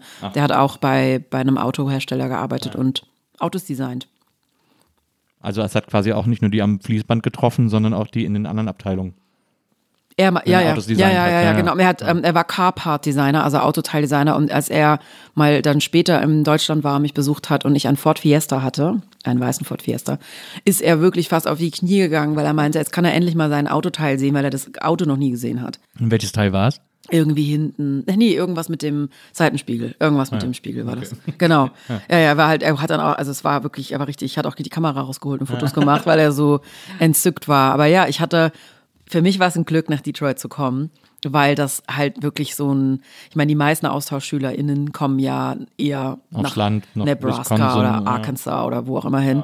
Ähm, und ich hatte dann halt wirklich, ähm, ja, Detroit. Also das war schon auf jeden Fall ein Abenteuer. Wie, wie war das denn mit 16? Also vor allem, wenn wir bedenken, dass du gerade aus einem Ort kommst, wo es dir auch körperlich nicht so wahnsinnig gut geht und so und du irgendwie ähm, ja, ein, krankhaftes Verhältnis zum Essen hast und so und dann kommst du für ein Jahr nach Amerika. Das ist ja nur wirklich auch Ja, das, also das haben mich ja auch alle schon vorgewarnt. Die meinten, ja, da du, kommst, kommst du, nimmst du ganz viel zu in Amerika, die essen so ungesund. Also man hat ja, also so, was so Vorurteile und so betrifft, hat man, habe ich auf jeden Fall einiges mitbekommen. Aber das, ich meine, das Ding ist ja auch, das kann man sich heute schon gar nicht mehr erinnern. Mein, ich kann es meinem Sohn auch immer gar nicht er erzählen, weil er dann immer nur sagt, okay, Boomer. Also das, ich ja sage, ey, es gab ja auch einfach das Internet noch nicht. Ich meine, man hat dann halt wirklich angerufen, auch teilweise musste man dann, gab es da schon diese Nummern zum Vorwählen? Ich glaube noch nicht, 93. Dann hat man auch nicht lange telefoniert, weil das war ja irre teuer. Und halt Briefe geschrieben und Postkarten. Ne? Also ich war dann schon wirklich weg. Also ich war dort bei meiner Gastfamilie, die hatten keine eigenen Kinder, was für mich natürlich auch voll die neue Situation war, weil ich war dann die, das einzige Kind. Ich wurde dann dort Ende September 17, also in meinem Jahr. Ähm, und war dann da auf der Schule und das war, es war einfach zwar, als würde, als würde ich mir so reingebeamt werden in so einen, in so einen Highschool-Film oder in so einen, in so einen amerikanischen, ich meine, dieses Amerika war ja in 90ern also war ja Anfang der 90er, als ich da war, auch nochmal anders als jetzt. Also mhm. das hatte schon so ein Wow, ne? So dieses, man war, man war wie in so einem Film drin. Ich weiß, ich lief dann da rum und war einfach nur happy und glücklich, dass es da bei Mittagspause, da sind wir dann zu Pizza Hut gegangen und ich meine, solche Sachen fand man einfach mit dann 16, fast 17 einfach super. Mhm. Ich habe dann meinen Führerschein gemacht, mein Gastvater hat mir einen roten Ford Pickup Truck äh, gekauft, der extrem groß und hoch war, also ein wirklich großer Pickup Truck, weil er meinte, dann hat er keine Angst, wenn ich halt fahre, weil ich keine gute Autofahrerin war. weil Ähm, quasi nichts passieren kann. ja, genau, dass mir nichts passieren kann. Und da mit diesem roten Pickup-Truck bin ich dann in die Schule gefahren. Also es war halt, also wirklich so, ähm, ja, ich meine, das war halt eine richtige große Highschool da. Und ich habe mich da super wohl gefühlt, in dieser Highschool zu sein, weil ich ja auch mit so einem neuen, man ist ja da so ein weißes Blatt Papier, also es kennt einen niemand und man fängt da neu an. Allerdings hat sich das mit dem Essen, also mit dem Nicht-Essen vor allem auch doch weitergezogen. Also ich habe da das erstmal so weitergemacht, die ersten Wochen und Monate, bis ich in der Schule mehrmals umgekippt bin. Auch natürlich aus dem Grund, dass ich zu wenig Nahrungsmittel, zu, also zu wenig einfach gegessen habe. Ja. Und mein Gastvater hat mich abgeholt bei einem Mal ähm, und meinte dann eben bei der Rückfahrt äh, im Auto, man fährt da ja immer nur mit dem Auto, ähm, also entweder du isst jetzt oder du fliegst nach Hause. Oder Ach, du wirklich? fliegst mit dem nächsten. Das ist sehr cool.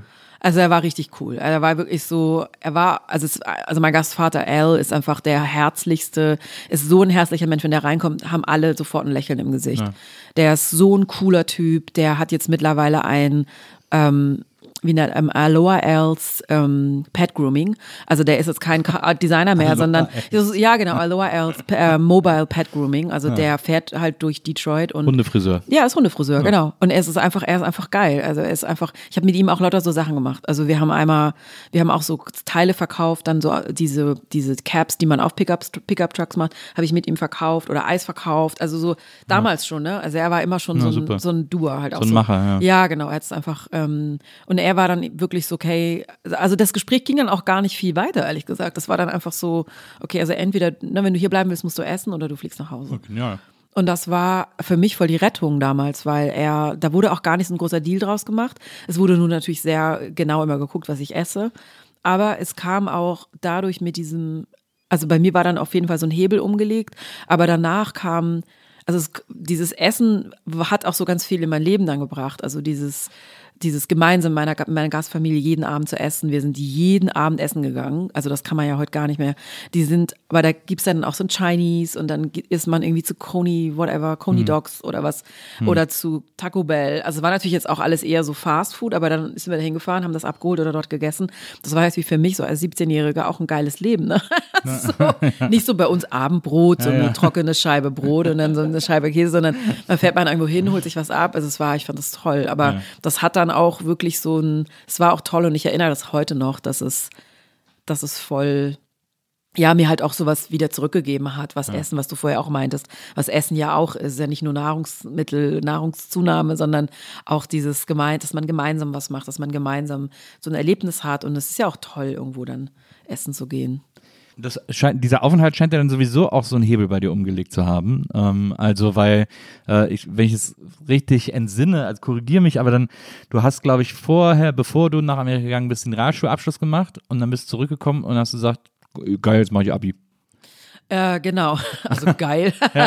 genau, also ich, der Grund, warum ich überhaupt nach Amerika gegangen bin, war, weil ich ausziehen wollte. Ich wollte weg. Ich hatte davor schon viele, also wirklich schon, seit ich ein kleines Mädchen war, das Gefühl, dass ich, dass ich da nicht richtig bin in dieser Familie, dass ich woanders lieber wohnen will.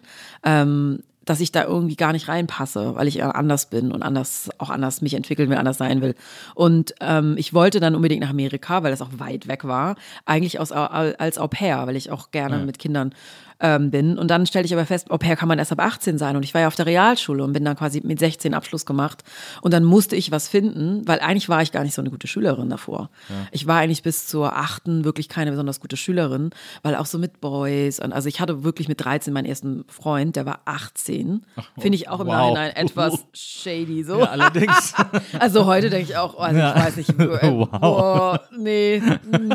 Also der hat mich dann auch immer mit seinem BMW abgeholt und so. Also alle fanden das irgendwie cool. Aber das, ich glaube, das ist auch wieder dieses Dorfding, ne? dann wird das einem halt, ja, das ist so ein cooler Typ, der hat ein Auto, dann bist du 13, ja, egal. Also, So. das war wirklich die Zeit. Also, Er da sagt hat die Zeit, also heute wird Ja, man ja. da schon ein bisschen, also äh, es fand im Nachhinein würde ich auch denken, Gott, oh Gott, ey. Auf jeden Fall hatte ich da wirklich lange so meinen Kopf auch woanders und fand Schule scheiße und, Ja, ja. und hatte dann einmal so ein, so ein Gespräch mit der Schulleiterin, weil ich davor also ich war zwar nicht, nicht gut in der Schule, aber ich war immer jemand, die halt sich für andere eingesetzt hat, die Klassensprecherin war, die Ja. irgendwelche Filmabende organisiert hat, ne, die was weiß ich. Also ich war immer engagiert so. Ja. Das hat mir immer Spaß gemacht. Und dann die Schulleiterin meinte so, Mensch, es- warum, warum hast du denn so schlechte Noten? Du bist doch eigentlich sonst so aufgeweckt und ich weiß nicht, ob sie aufgeweckt, aber irgendwie so. Ähm, man, was willst du denn mal machen? Was willst du denn, so was, was träumst du dir denn von deinem Leben? Und dann habe ich ihr erzählt, der Schulleiterin, Frau von Lünen, ähm, dass ich gerne in die USA gehen würde als, als Au pair, aber das nicht geht. Und, und dann hat sie mir eine Broschüre irgendwann in die Hand gedrückt, ich weiß das gar nicht mehr, ähm, mit dem parlamentarischen Patenschaftsprogramm Ja, ja. vom Deutschen Bundestag und vom amerikanischen Kongress. Das wurde nach dem Krieg ähm, ins Leben gerufen und da werden eben pro Jahr, ich weiß nicht wie viel, 1500, ähm, ich glaube 1000 sind es nicht, aber genau, von Deutschland ähm, Schüler, äh, Schülerinnen ach, in die USA und umgekehrt. Es wird umgekehrt. eben voll übernommen, das ist ein Stipendium. Und ähm, dafür habe ich mich dann beworben, aber ich wusste, das hat sie auch gesagt, dass dann meine Noten, ich hatte da halt nur so Vieren und Fünfen, also in der siebten. Und das wurde dann in der neunten, als ich mich beworben habe, hatte ich es komplett umgedreht. Also hatte ich dann nur noch Einsen und Zweien, habe mich dann da beworben und habe dann eben dieses Stipendium für die USA bekommen. Ähm, als, als eine der ersten äh, Realschülerinnen, weil Ach normalerweise krass. bewerben sich halt nur. Menschen, genau, nur Gymnasiasten. Und ich habe das dann trotzdem bekommen, obwohl ich ähm, Realschülerin war. So war ich auch ein bisschen jünger als die anderen. Und Ähm, genau, und deshalb war dann auch so klar, dass ich halt aus, ich aus den USA wiederkomme, dass ich dann ähm, nochmal Abitur mache, weil, ja. Ja, ja, verstehe. Aber das ist ja cool. Wahrscheinlich haben sie sich gefreut, dass endlich auch mal sich ein Realschüler, eine Realschülerin bewirbt. Also der Bundestagsabgeordnete, der mich ausgesucht hat, ähm, äh, die, der meinte, dass er mich ausgesucht hat, weil ich eine Realschülerin Ja. war und weil ich aus einer Familie komme mit vielen Kindern. Das fand er auch gut, Ah, ja. weil er meinte, dass also es wäre ja auch für meine Eltern nicht möglich gewesen, Nee, mich klar, tatsächlich diese 14.000 Mark oder was das waren, 12.000, weiß ich nicht, ähm, zu bezahlen. Das wurde alles für mich halt übernommen, ne? Also Flug und ich glaube, die Gastfamilie kriegt auch was Kleines und Versicherung und Krankenkasse und was weiß ich. Ja. Ja. voll cool. Voll Ja. gut. Ähm, dann bist du wieder zurück und dann hast du Abi gemacht und so. Ich, äh, wie gesagt, Ja. ich skippe ein bisschen. Ähm, dann bist du nach Hamburg, weil du schon immer nach Hamburg äh, ziehen wolltest. Bist dann irgendwie mit 21, glaube ich. Ich äh, wollte halt immer weg. Also das Ding ist halt, das passt halt auch wieder zu diesem, ich wollte halt weg aus diesem, ich will mir jetzt auch nicht alle schwäbischen Menschen vergraulen, aber. Hast du eigentlich geschwäbelt? Nee. Weil du, hast, du sprichst Nee. ja wirklich auch totales Hochdeutsch. Nee, also ganz leicht wahrscheinlich natürlich schon. Ich sage jetzt nee, weil ich es nicht will, aber also in meiner Familie sprechen schon alle sehr breites Schwäbisch. Also wenn ich mit meiner Tante telefoniere, dann rutsche ich natürlich auch mal so ein bisschen in so manche Worte so rein oder so in das andere Sa- Satzmelodie. Aber ich fand das immer, also ich habe mich damals in der Schule auch beschwert, dass im, also von den LehrerInnen ähm, Schwäbisch gesprochen wurde. Wirklich? Ja, ja. Also ich war schon immer auch jemand, ne, die halt dann einfach Sachen gesagt hat und da sich so eingesetzt hat für Sachen. Ich fand das blöd, dass sie Schwäbisch gesprochen haben, weil also es ist schon, schon anders als Hochdeutsch. Genau. Und ich wollte halt weg einfach von, ähm, von diesem Dorf und von diesem kleinen schwäbischen, kleinbürgerlichen, spießbürgerlichen Dorf. So wie es unsere Generation. Äh, Ja. Und München war halt zu nah. Also München wäre ja auch eine Medienstadt gewesen, aber München war zu nah. Und Hamburg war halt richtig schön weit weg. Und ich fand, ich war davor noch nie in Hamburg, aber ich war immer schon fasziniert von Häfen. Detroit liegt ja auch an einem, an einem, ich meine, das ist ja ein Riesensee, das ist ja eigentlich gar nicht, man sieht ja die andere Seite auch gar nicht. Das ist ein riesiger See. Oder mehrere Seen sind das ja. Und äh, Detroit hat auch einen riesigen Hafen. Ich liebe einfach Häfen und Schiffe und ja, deshalb bin ich nach Hamburg gezogen. Äh, du bist quasi ungesehen nach Hamburg. Bist, Ich war einmal dann in dem Jahr, in dem ich nach Hamburg gezogen bin, war ich einmal mit meiner, ich habe ähm, in meinem Dorf Kinder gehütet, ähm, so Zwillinge. Und ähm, diese Frau, also diese Mutter der Zwillinge, die hatte einen Kongress in Hamburg und fragte, ob ich mit will nach Hamburg, ähm, weil ich sie natürlich wusste, dass ich Hamburg toll finde und sowieso nach Hamburg ziehen will. Und ob ich dann die Kinder quasi da hüten kann, während sie den Kongress hat. Und dann bin ich da mit ihr hingefahren. Das war mein erstes Mal in Hamburg. Da habe ich nicht viel gesehen, ehrlich gesagt, weil ich die ganze. Zeit äh, die Kinder gehütet habe. Aber ja. Und ähm, in Hamburg hast du ja dann äh, quasi diese, diese ganze, dies, äh, typische ähm, Medienkarriere mit Praktika und äh, Volontariat äh, irgendwie gemacht bei verschiedenen Verlagen. In Hamburg ist ja Gruner und Ja und so weiter, die Genau. ganzen Riesenverlage. Genau. Ähm, und da bist du dann äh, über drei, vier Ecken bei der Brigitte gelandet. Die eine Modezeitschrift, die meine Mutter früher auch gelesen hat. Wir hatten stapelweise Brigittes zu Hause. Ich habe als Kind dann immer die Kinderseite äh, gelesen, weil man da, glaube ich, auch immer eine Maus suchen musste oder so. Ja, gibt es. Gibt auch so eine Kinderseite. Ich weiß gar nicht, ob es die immer noch gibt, die Kinderseite. Gab es früher. Mit so einem Rätsel auch, ne? Oder? Genau, ja, ja. genau. Und dann kam ja irgendwann Genau. Brigitte Young Miss, deswegen haben sie wahrscheinlich dann die Kinderseite Stimmt. abgeschafft. Ja, stimmt. Ähm, und äh, hast dann da, was ich schön fand bei dieser ganzen Geschichte, äh, wie du bei der Brigitte warst, ähm, auch so als, als äh, Moderedakteurin und so, da bist du aber irgendwann in die äh, Strickabteilung gerutscht. hat man dich irgendwann in die Strickabteilung geschickt. Ja, ja, weil ich A, wirklich, ähm, ja, in meiner Kindheit schon wirklich krass viel gebastelt habe und gestrickt und gehäkelt und genäht und Seidenmalerei. Also, das war wirklich schon so mein Steckenpferd, sagt man das noch? Man so würde jetzt sagen, Kannst du oh, auf jeden Fall sagen. Ja, Boomer, okay, ey. Boomer. ähm, ich habe halt voll viel so gebastelt und gemacht. Also, das war voll mein Ding.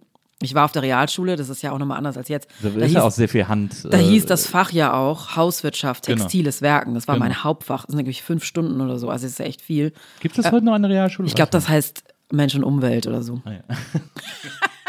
Ich, glaub, ich weiß aber nicht, ob sich der, meine Schwester hat mir das erzählt, aber ist auch schon ein paar Jahre her, weil sie auch auf der Schule war und da hieß es dann Mensch und Umwelt. Okay. Aber der Lehrplan hat sich wohl nicht geändert.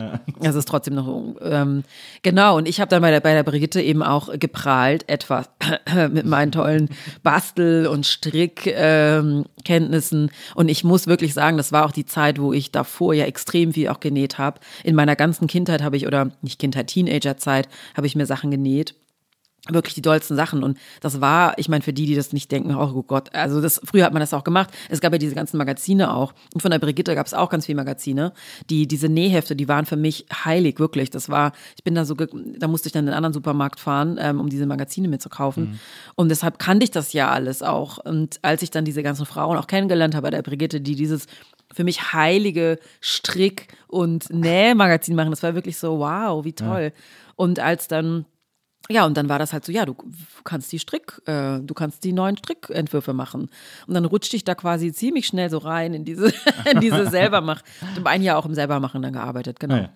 Das ist aber, das war ja dann wahrscheinlich für dich. Es war ein Ressort, also ich meine, das gibt es jetzt nicht mehr. Ja. Es war ein ganzes, also man könnte jetzt sagen, es ist das Bastelressort, ist es Ja. natürlich eigentlich nicht, aber das heißt selber machen Ressort und das war, ich meine, das gibt's halt nicht mehr, ist total schade. Gibt es da auch im Heft nicht, sind im Heft auch nicht mehr so selber Nee, Machttipps? gibt's lange, schon lange Ah, nicht mehr. okay. Nee. Ich glaube, es gibt es, wenn halt dann von externen Leuten gemacht. Es gibt dann, glaube ich, schon nochmal so einen Basteltipp für Ostern oder so, aber jetzt nicht so, So diese, diese Hasen, die man dann so ums Ei, wo man das Ei irgendwie so reinsetzen sowas gibt's kann. dann ne? vielleicht, genau. Aber, aber ich glaube, so, äh, nee, ist, genau, so wie es damals war, das war auch nochmal eine andere Zeit. Ja, aber trotzdem, eigentlich wäre es doch heute, ich meine, gerade heute, diese ganze Do-it-yourself-Kultur ist ja riesig, Mhm. äh, auch wieder und so. Äh, da wird es doch eigentlich total Sinn machen, da, weil das wäre ja dann wenigstens unter all diesen Frauen-Magazinen so ein Alleinstellungsmerkmal wieder. Ja, oder so ein Sonderheft halt, ne, wenn man jetzt nicht unbedingt das im Heft haben will.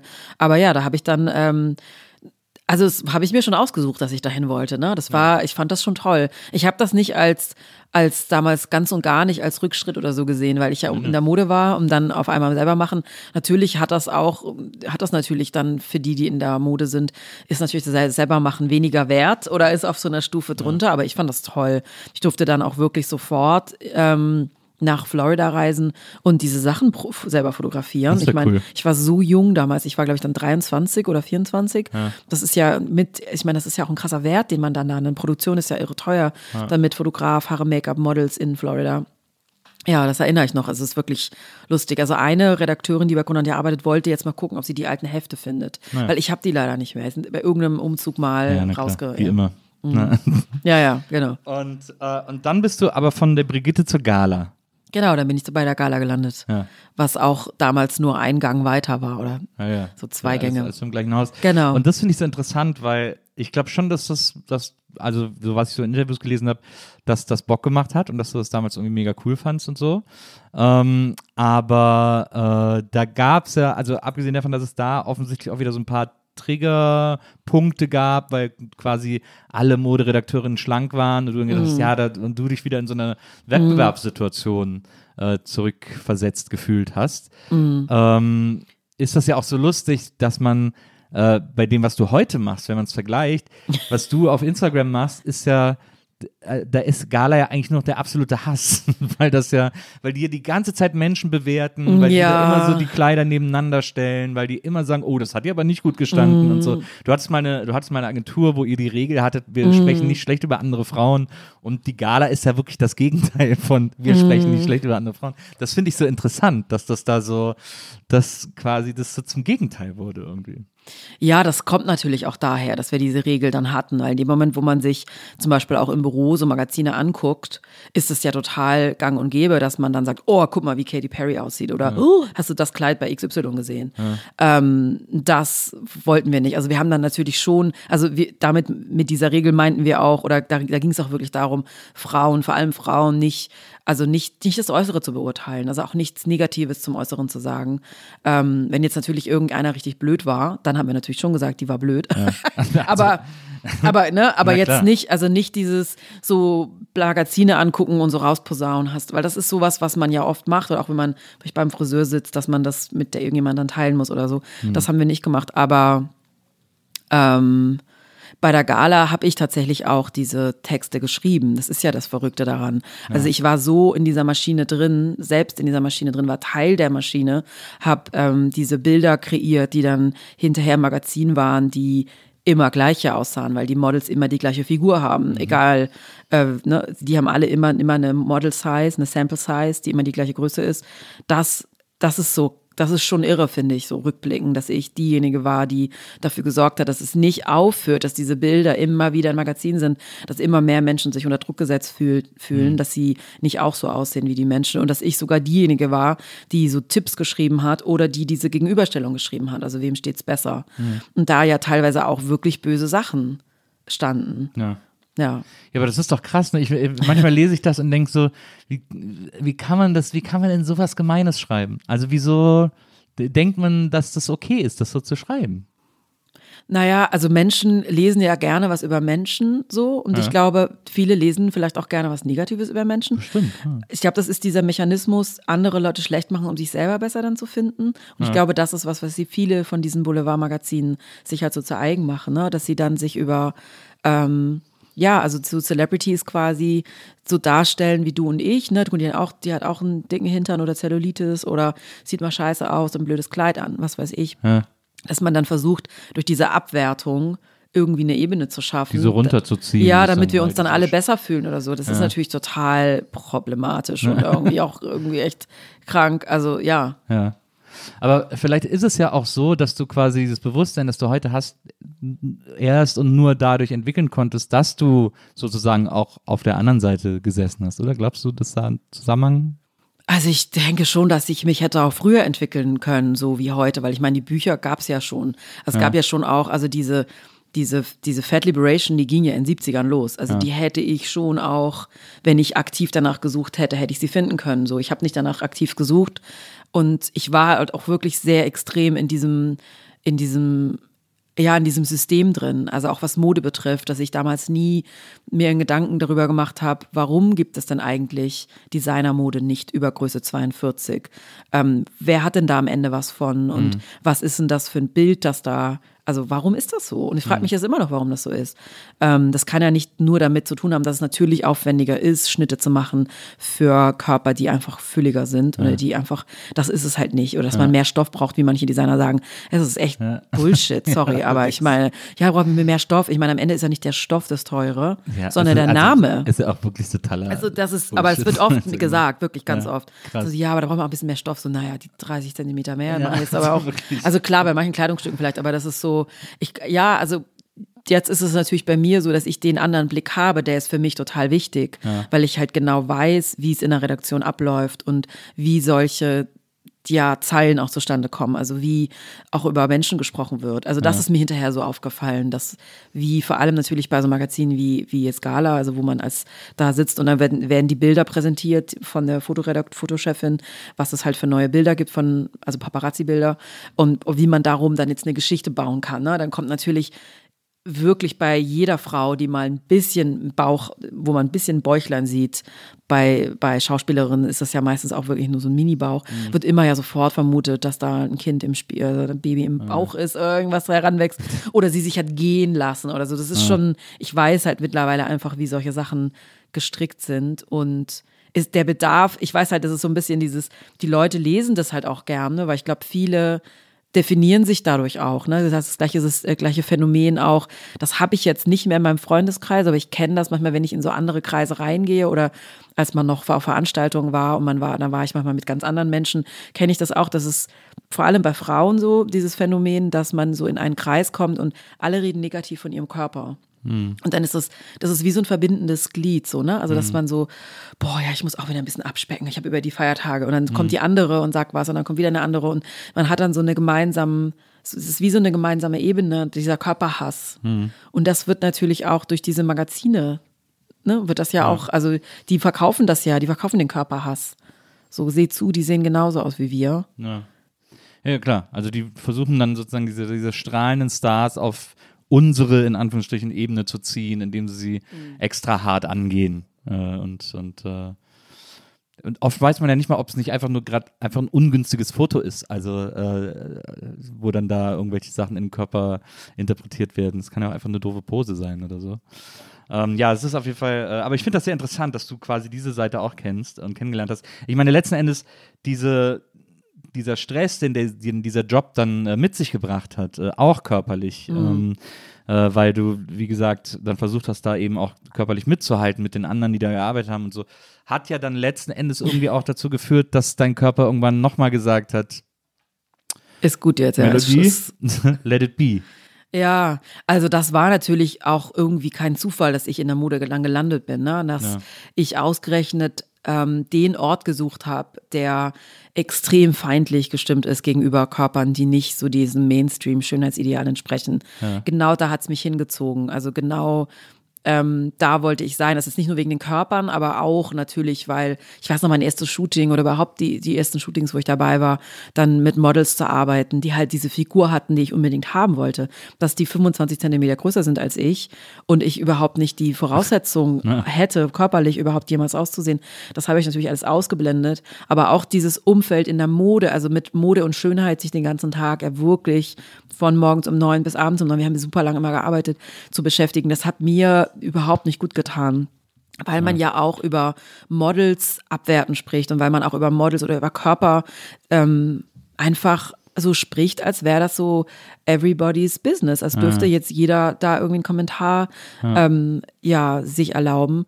Und das wollte ich natürlich nicht, ne, dass jemand über meinen Körper irgendwie was sagt. Und außerdem wollte ich ja auch in die coolen Sachen passen und wollte halt genauso aussehen wie die anderen schlanken Moderedakteurinnen und auch in diese ganzen kleinen Teile passen, die in der Requisite hingen. Und so hat sich das immer weiter halt, ähm, ja, dieses, diese Spirale wieder neu entfacht, ne, und wieder weiter gedreht und habe ich wi- wieder, wieder neue Ide- Ideale gefunden, die dann halt nicht mehr in Magazinen waren, sondern die auf einmal, mit denen ich auf einmal gearbeitet habe.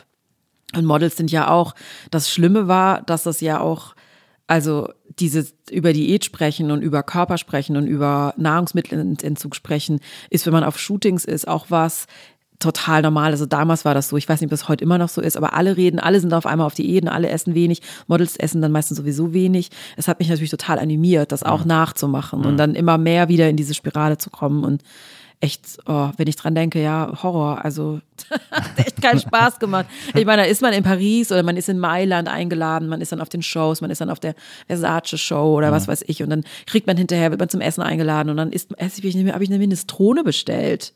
Also, what?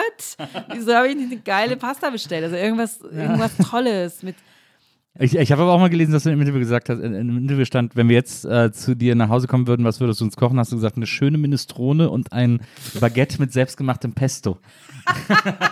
Oh Gott. äh, Da habe ich schon gedacht, oh, ne, möchte ich aber jetzt nicht eingeladen Nee. werden, ehrlich gesagt. Äh, Nee, nee, das gibt doch dann in Mailand auch immer, also in so manchen Restaurants gibt's doch diese, diese Nudeln, die kommen in so einem, in so einem, in so einem riesigen, In so einem Parmesanleib. ja, Ja, das ist, ist doch diese Geschichte. Hast du das, kennst du Nee. diese Geschichte daher?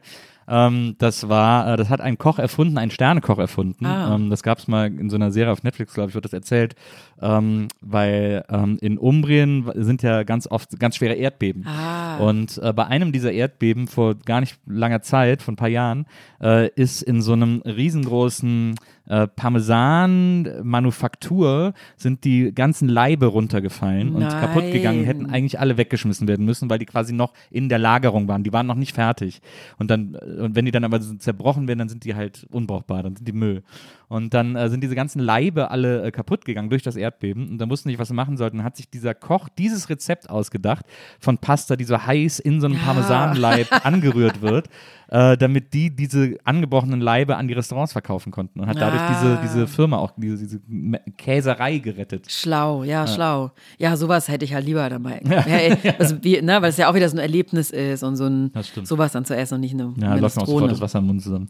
Ja. Pasta ist einfach das Allerge Das einfach das allergeilste Geilste, Erfindung. ja, finde ich auch. Also finde ich jetzt auch ohne Geschmack. Ist auch Ja, die hat auch, ist ja auch die unterschiedlichen Formen und Texturen und so. Auf einmal esse ich, wenn ich Nudeln esse, am allerliebsten Spaghetti. Habe ich früher nicht gemacht, also früher vor meinem Unfall. Ich liebe Spaghetti. Mein Sohn mag keine Spaghetti, weil ich finde es auch so irre, dass wir auf einmal dann, wir sind ja nur zu zweit bei uns. Ich mache dann zwei verschiedene Töpfe mit zwei verschiedenen Nudeln, weil er, weil er das eine nicht der das feine. Herr. Der ja, ja, der ist auch ein feiner Herr, auf jeden Fall. ist auch echt auf jeden Fall. Der kriegt dann halt auch, ja. Ich mag gerne diese ganz dünnen Spaghetti. Diese, Ja, ja, Spaghettini. Ja, Ja, die liebe ich sehr. Mhm. Na, die sind irgendwie, die kann man immer gut den Mund mit vollstopfen. Ja, Ähm, das finde ich super. Es, in diesen ganzen Jobs, du hast dann, was dann in der Moderedaktion, ähm, hast dich da diesem Körperbild angepasst, hast danach, bist dann in die PR gegangen, äh, hast auch Mode-PR gemacht und so. Ähm, alles sehr äh, zeitintensive Sachen, wo irgendwie am Ende nicht mehr viel Me-Time bleibt, wie man so schön sagt. ähm, äh, das hat ja letzten Endes auch dazu geführt, dass bei dir auch wieder so ein Full-Body-Reset stattfand und du so ein, so ein äh, Burnout hattest. Also das Genau. dann, das, das quasi, das ist ja auch so ein Moment, wo dann auch, wo einfach nichts mehr geht, wo man nicht mehr aufstehen kann, weil es einfach nicht mehr geht. Du bist ja auch krankgeschrieben äh, worden dafür, oder deswegen. Ne? Ich war super lang krankgeschrieben. Ich war eineinhalb Jahre krankgeschrieben. Genau. Total krass. Ja, ist wirklich lang. So, ne? Am Anfang hätte ich es auch nicht gedacht, dass ich so lange, also von dem Moment, dass ich umgekippt bin, so lange krankgeschrieben sein werde. Also so ein Hard Reset irgendwie.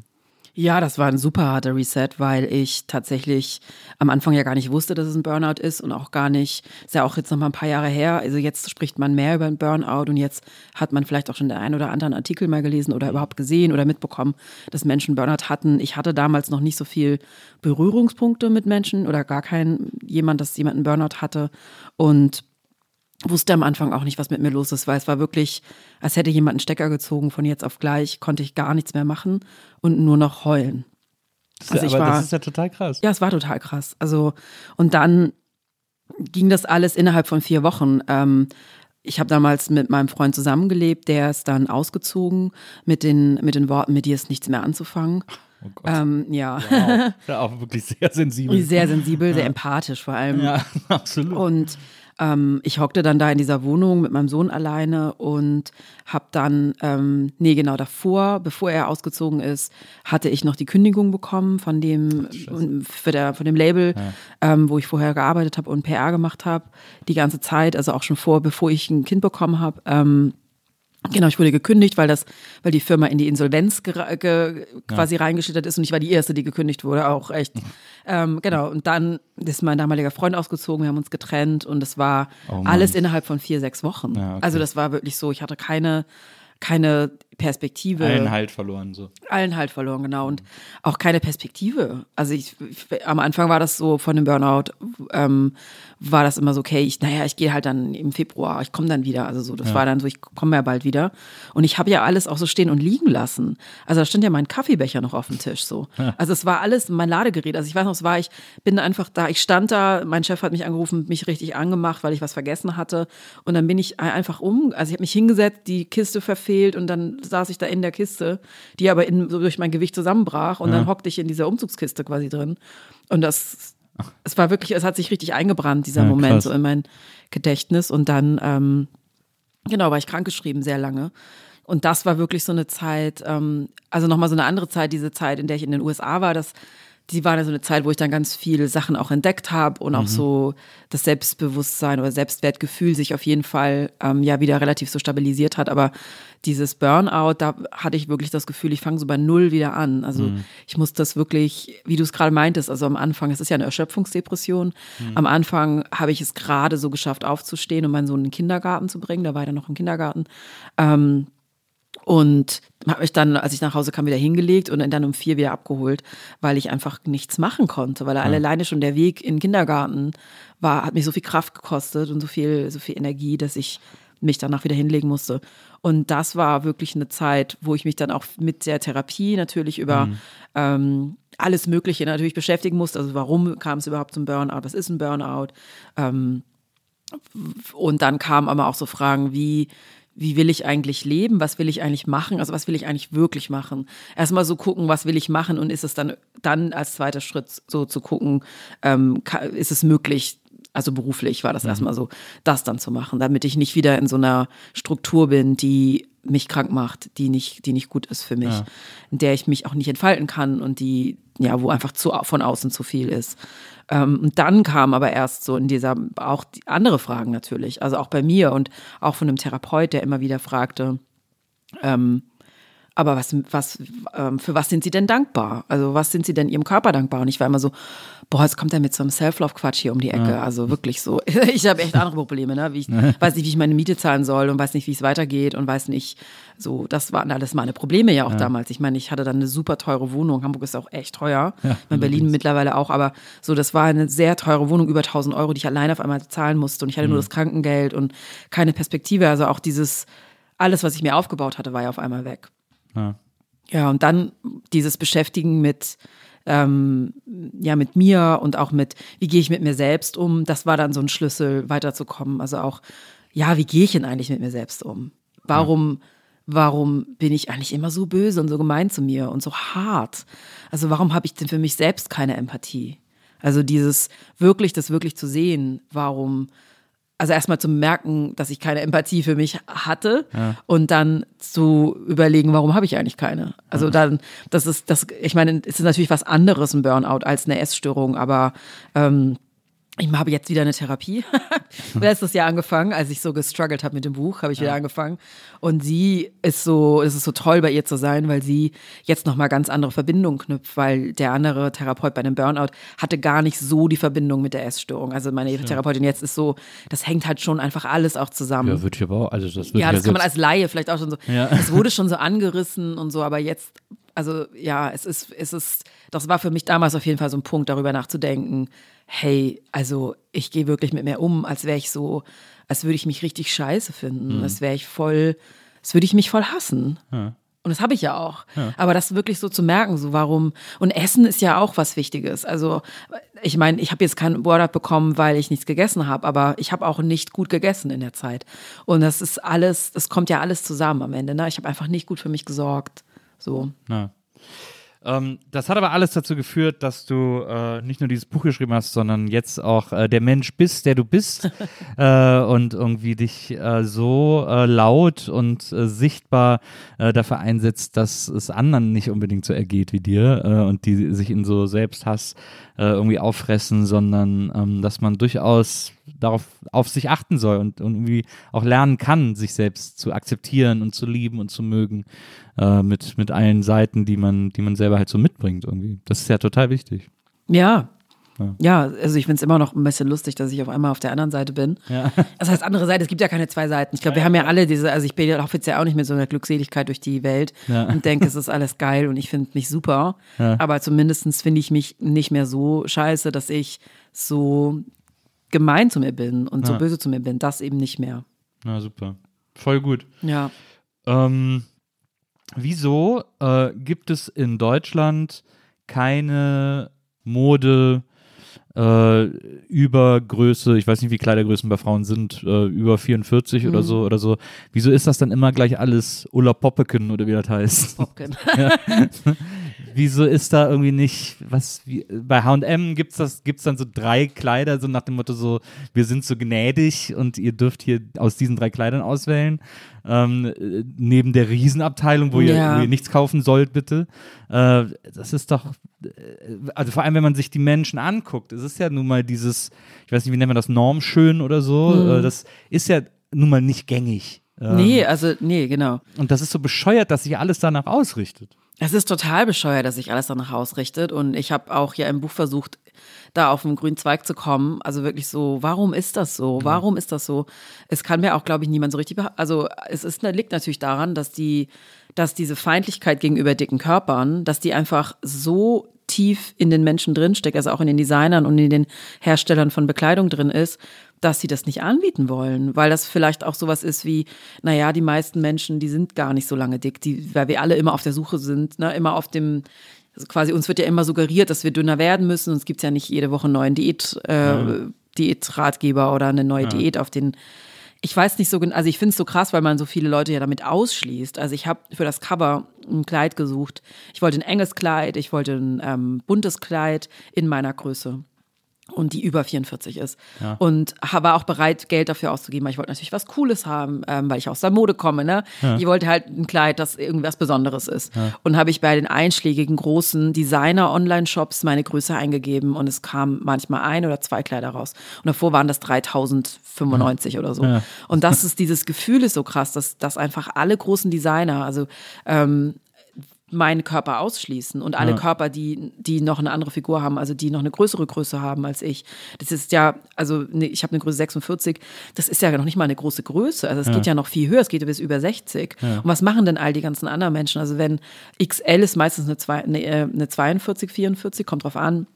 Also ich kann in der Innenstadt kaum was finden in Hamburg. Na, das ist doch total krass. Und das ist total krass. Also klar, wenn ich jetzt C&A gehe oder so, aber wenn ich jetzt bei H&M gibt's die Kollektion zum Beispiel nicht mehr.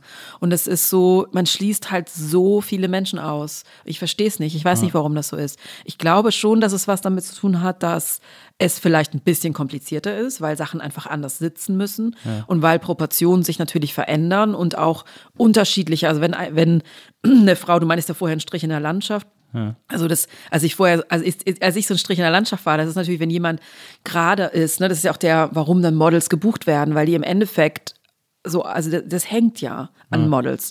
Ich versuche es jetzt positiv. Also das ist ja dieses, es hängt, das soll ja, auch hängen. Und wenn jetzt aber ein Model ähm, eine andere Größe hat, äh, dann also dick ist, dann hängt das natürlich nicht mehr. Dann muss ein anderer Schnitt her. Und ich weiß nicht, ob das ähm, auch daher kommt, dass es ein bisschen komplizierter ist, weil alles so gewinnmaximiert ist und man dann nicht dann noch mal eine Designerin oder eine Schnittdirektrice hinsetzt, die das dann neu macht. Aber es ist auf jeden Fall ätzend. Und das ist in Deutschland, finde ich, es ändert sich so ein bisschen, ne? dass es so manche jetzt anfangen, ein oder zwei Größen mehr anzubieten, also in die größeren Größen. Aber das ist halt auch noch nix. Und am Ende sieht man es ja auch nicht. Ähm, in den, also man sieht es dann auch nicht in den Kampagnen. Man sieht da nach wie vor die 34, 36 äh, mit der Größe 34, 36 in der Werbung. Und das wird überhaupt nicht, ja, wird nicht, wird einfach nicht gezeigt, wird einfach nicht präsentiert.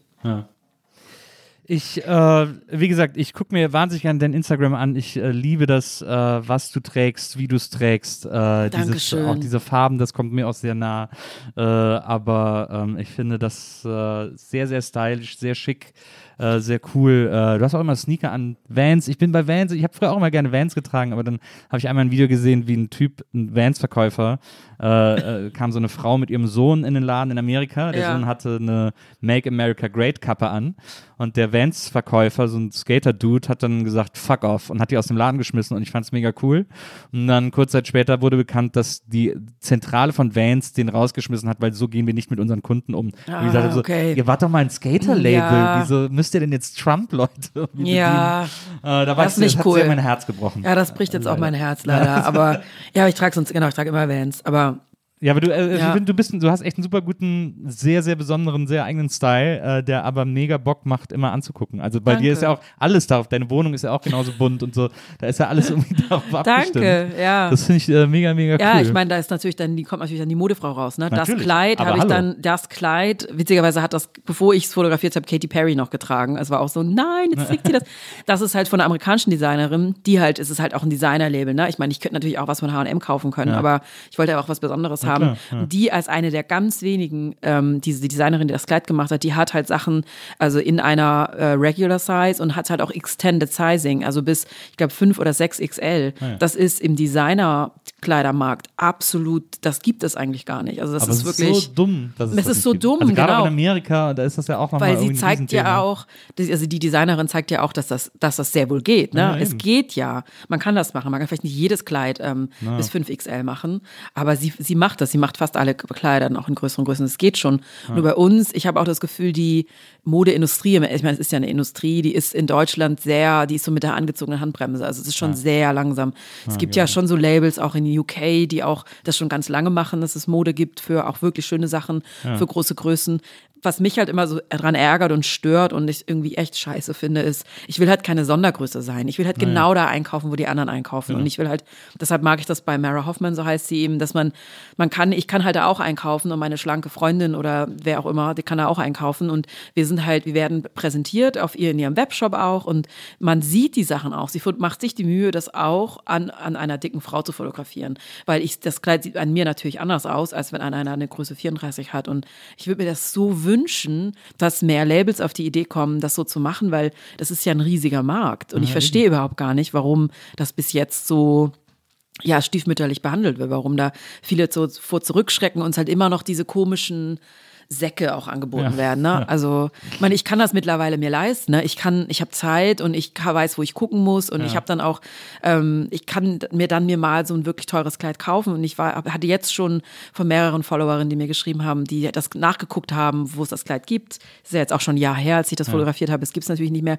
Und da haben manche auch geschrieben, ah, du hast aber auch irgendwie, hast du im Lotto gewonnen? Also so, also so dieses, mir tut es dann manchmal auch so leid, ne? Ich will halt auch nicht so, prote so dieses Protegieren, so, oh, ich kaufe mir jetzt so ein teures Designerkleid, weil das können sich die meisten ja nicht leisten, ich ja eingeschlossen. Also ich kaufe es mir einmal im Leben jetzt, aber so, das ist halt auch, ich finde so, Mode muss halt auch für alle erschwinglich sein oder sollte halt auch so den Zugang haben, weil in dem Moment, wo man dann, also A, viele Menschen schon wegen ihrer Größe ausschließt, und dann gibt's halt noch nicht mal Sachen, die, die dann gibt's vielleicht ein paar Sachen, aber die kosten dann 1000 Euro. Dann, also das macht ja dann, das funktioniert dann auch nicht. Ja, Ja, Ja, das stimmt. Ähm, es ist ein, also Mode ist ein sehr zwiespältiger Markt. Du hast ja auch äh, jahrelang äh, PR gemacht, vor allem für faire äh, Mode und hast ja dann selber auch gesagt, eine Jeans kann eigentlich nicht 20 Euro kosten. Das ist eigentlich nicht richtig. Andererseits äh, ist es natürlich wichtig, dass alle Menschen Teilhabe an Mode haben. Deswegen finde ich es auch immer so albern, sich über Primark lustig zu machen, äh, weil das für ganz Ich- viele Leute einfach eine absolut, Möglichkeit ist, genau. irgendwie cool Klamotten irgendwie rumzulaufen. Genau, absolut, finde ich auch. So. Also ich mache mich da auch nicht drüber lustig Genau, oder ich nee, echauffiere mich darüber nicht. Und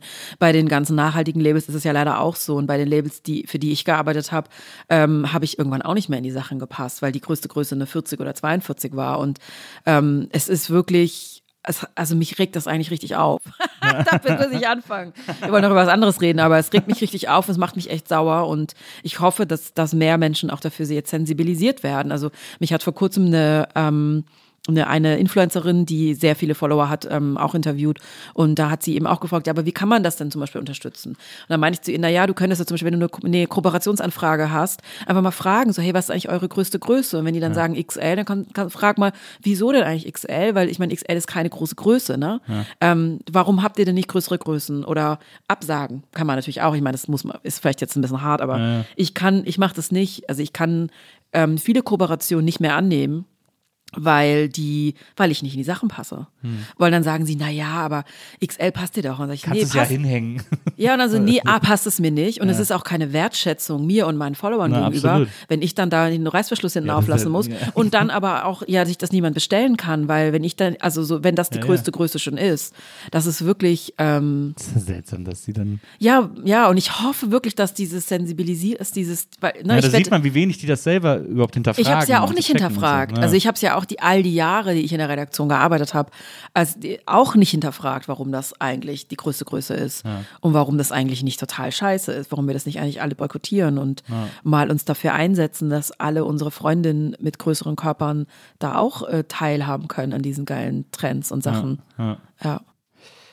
Melody, ähm, Body Politics heißt dein Buch. Äh, sollte sich jeder kaufen und äh, vor allem auch lesen. Ähm, abgesehen davon, dass es ein, ein sehr äh, schmuckes Buch ist, äh, lohnt, sich, lohnt sich auch der Inhalt total. Ähm, ich äh, freue mich sehr, dass du heute hier warst. Das war ein ganz tolles Gespräch. Äh, danke, dass du so offen auch über das alles irgendwie redest und das irgendwie erzählst und so. Gerne. Ich wusste immer nie, ob ich irgendwie zu weit gehe oder so, aber ich hatte das Gefühl, dass, dass du da irgendwie, ähm, dass das für dich okay ist. Deswegen vielen, vielen Dank für diese, für diese Offenheit und für dieses ganz tolle Gespräch. Komm bitte unbedingt bald wieder. Ja, Ähm, hey. dann, Dann bringe ich was zu essen mit. ja, sehr gut. Sehr gut.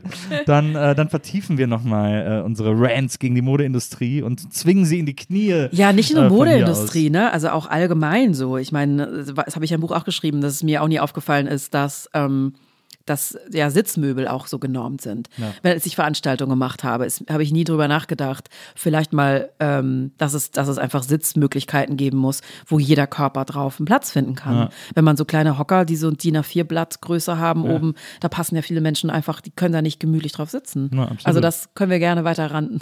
Ja, sehr gut. Da freue ich mich drauf. Ähm, ähm, bis dahin äh, gehabt dich wohl viel Erfolg mit dem Buch unbedingt. Dankeschön. Und, äh, und mit, mit den ganzen anderen Dingen, die du machst. Ich werde das weiter auf Instagram verfolgen, äh, was du machst. Danke. Freue mich, äh, freue mich über alles, was da passiert. Vielen Dank an Lisa, die hat heute die Sendung hier produziert. Ähm, vielen Dank an euch äh, fürs Zuhören, die ihr jetzt hier alle zugehört habt. Und ich freue mich, wenn ihr nächstes Mal wieder dabei seid hier bei der Nils Bokeberg Erfahrung. Und bis dahin, macht's gut. Tschüss.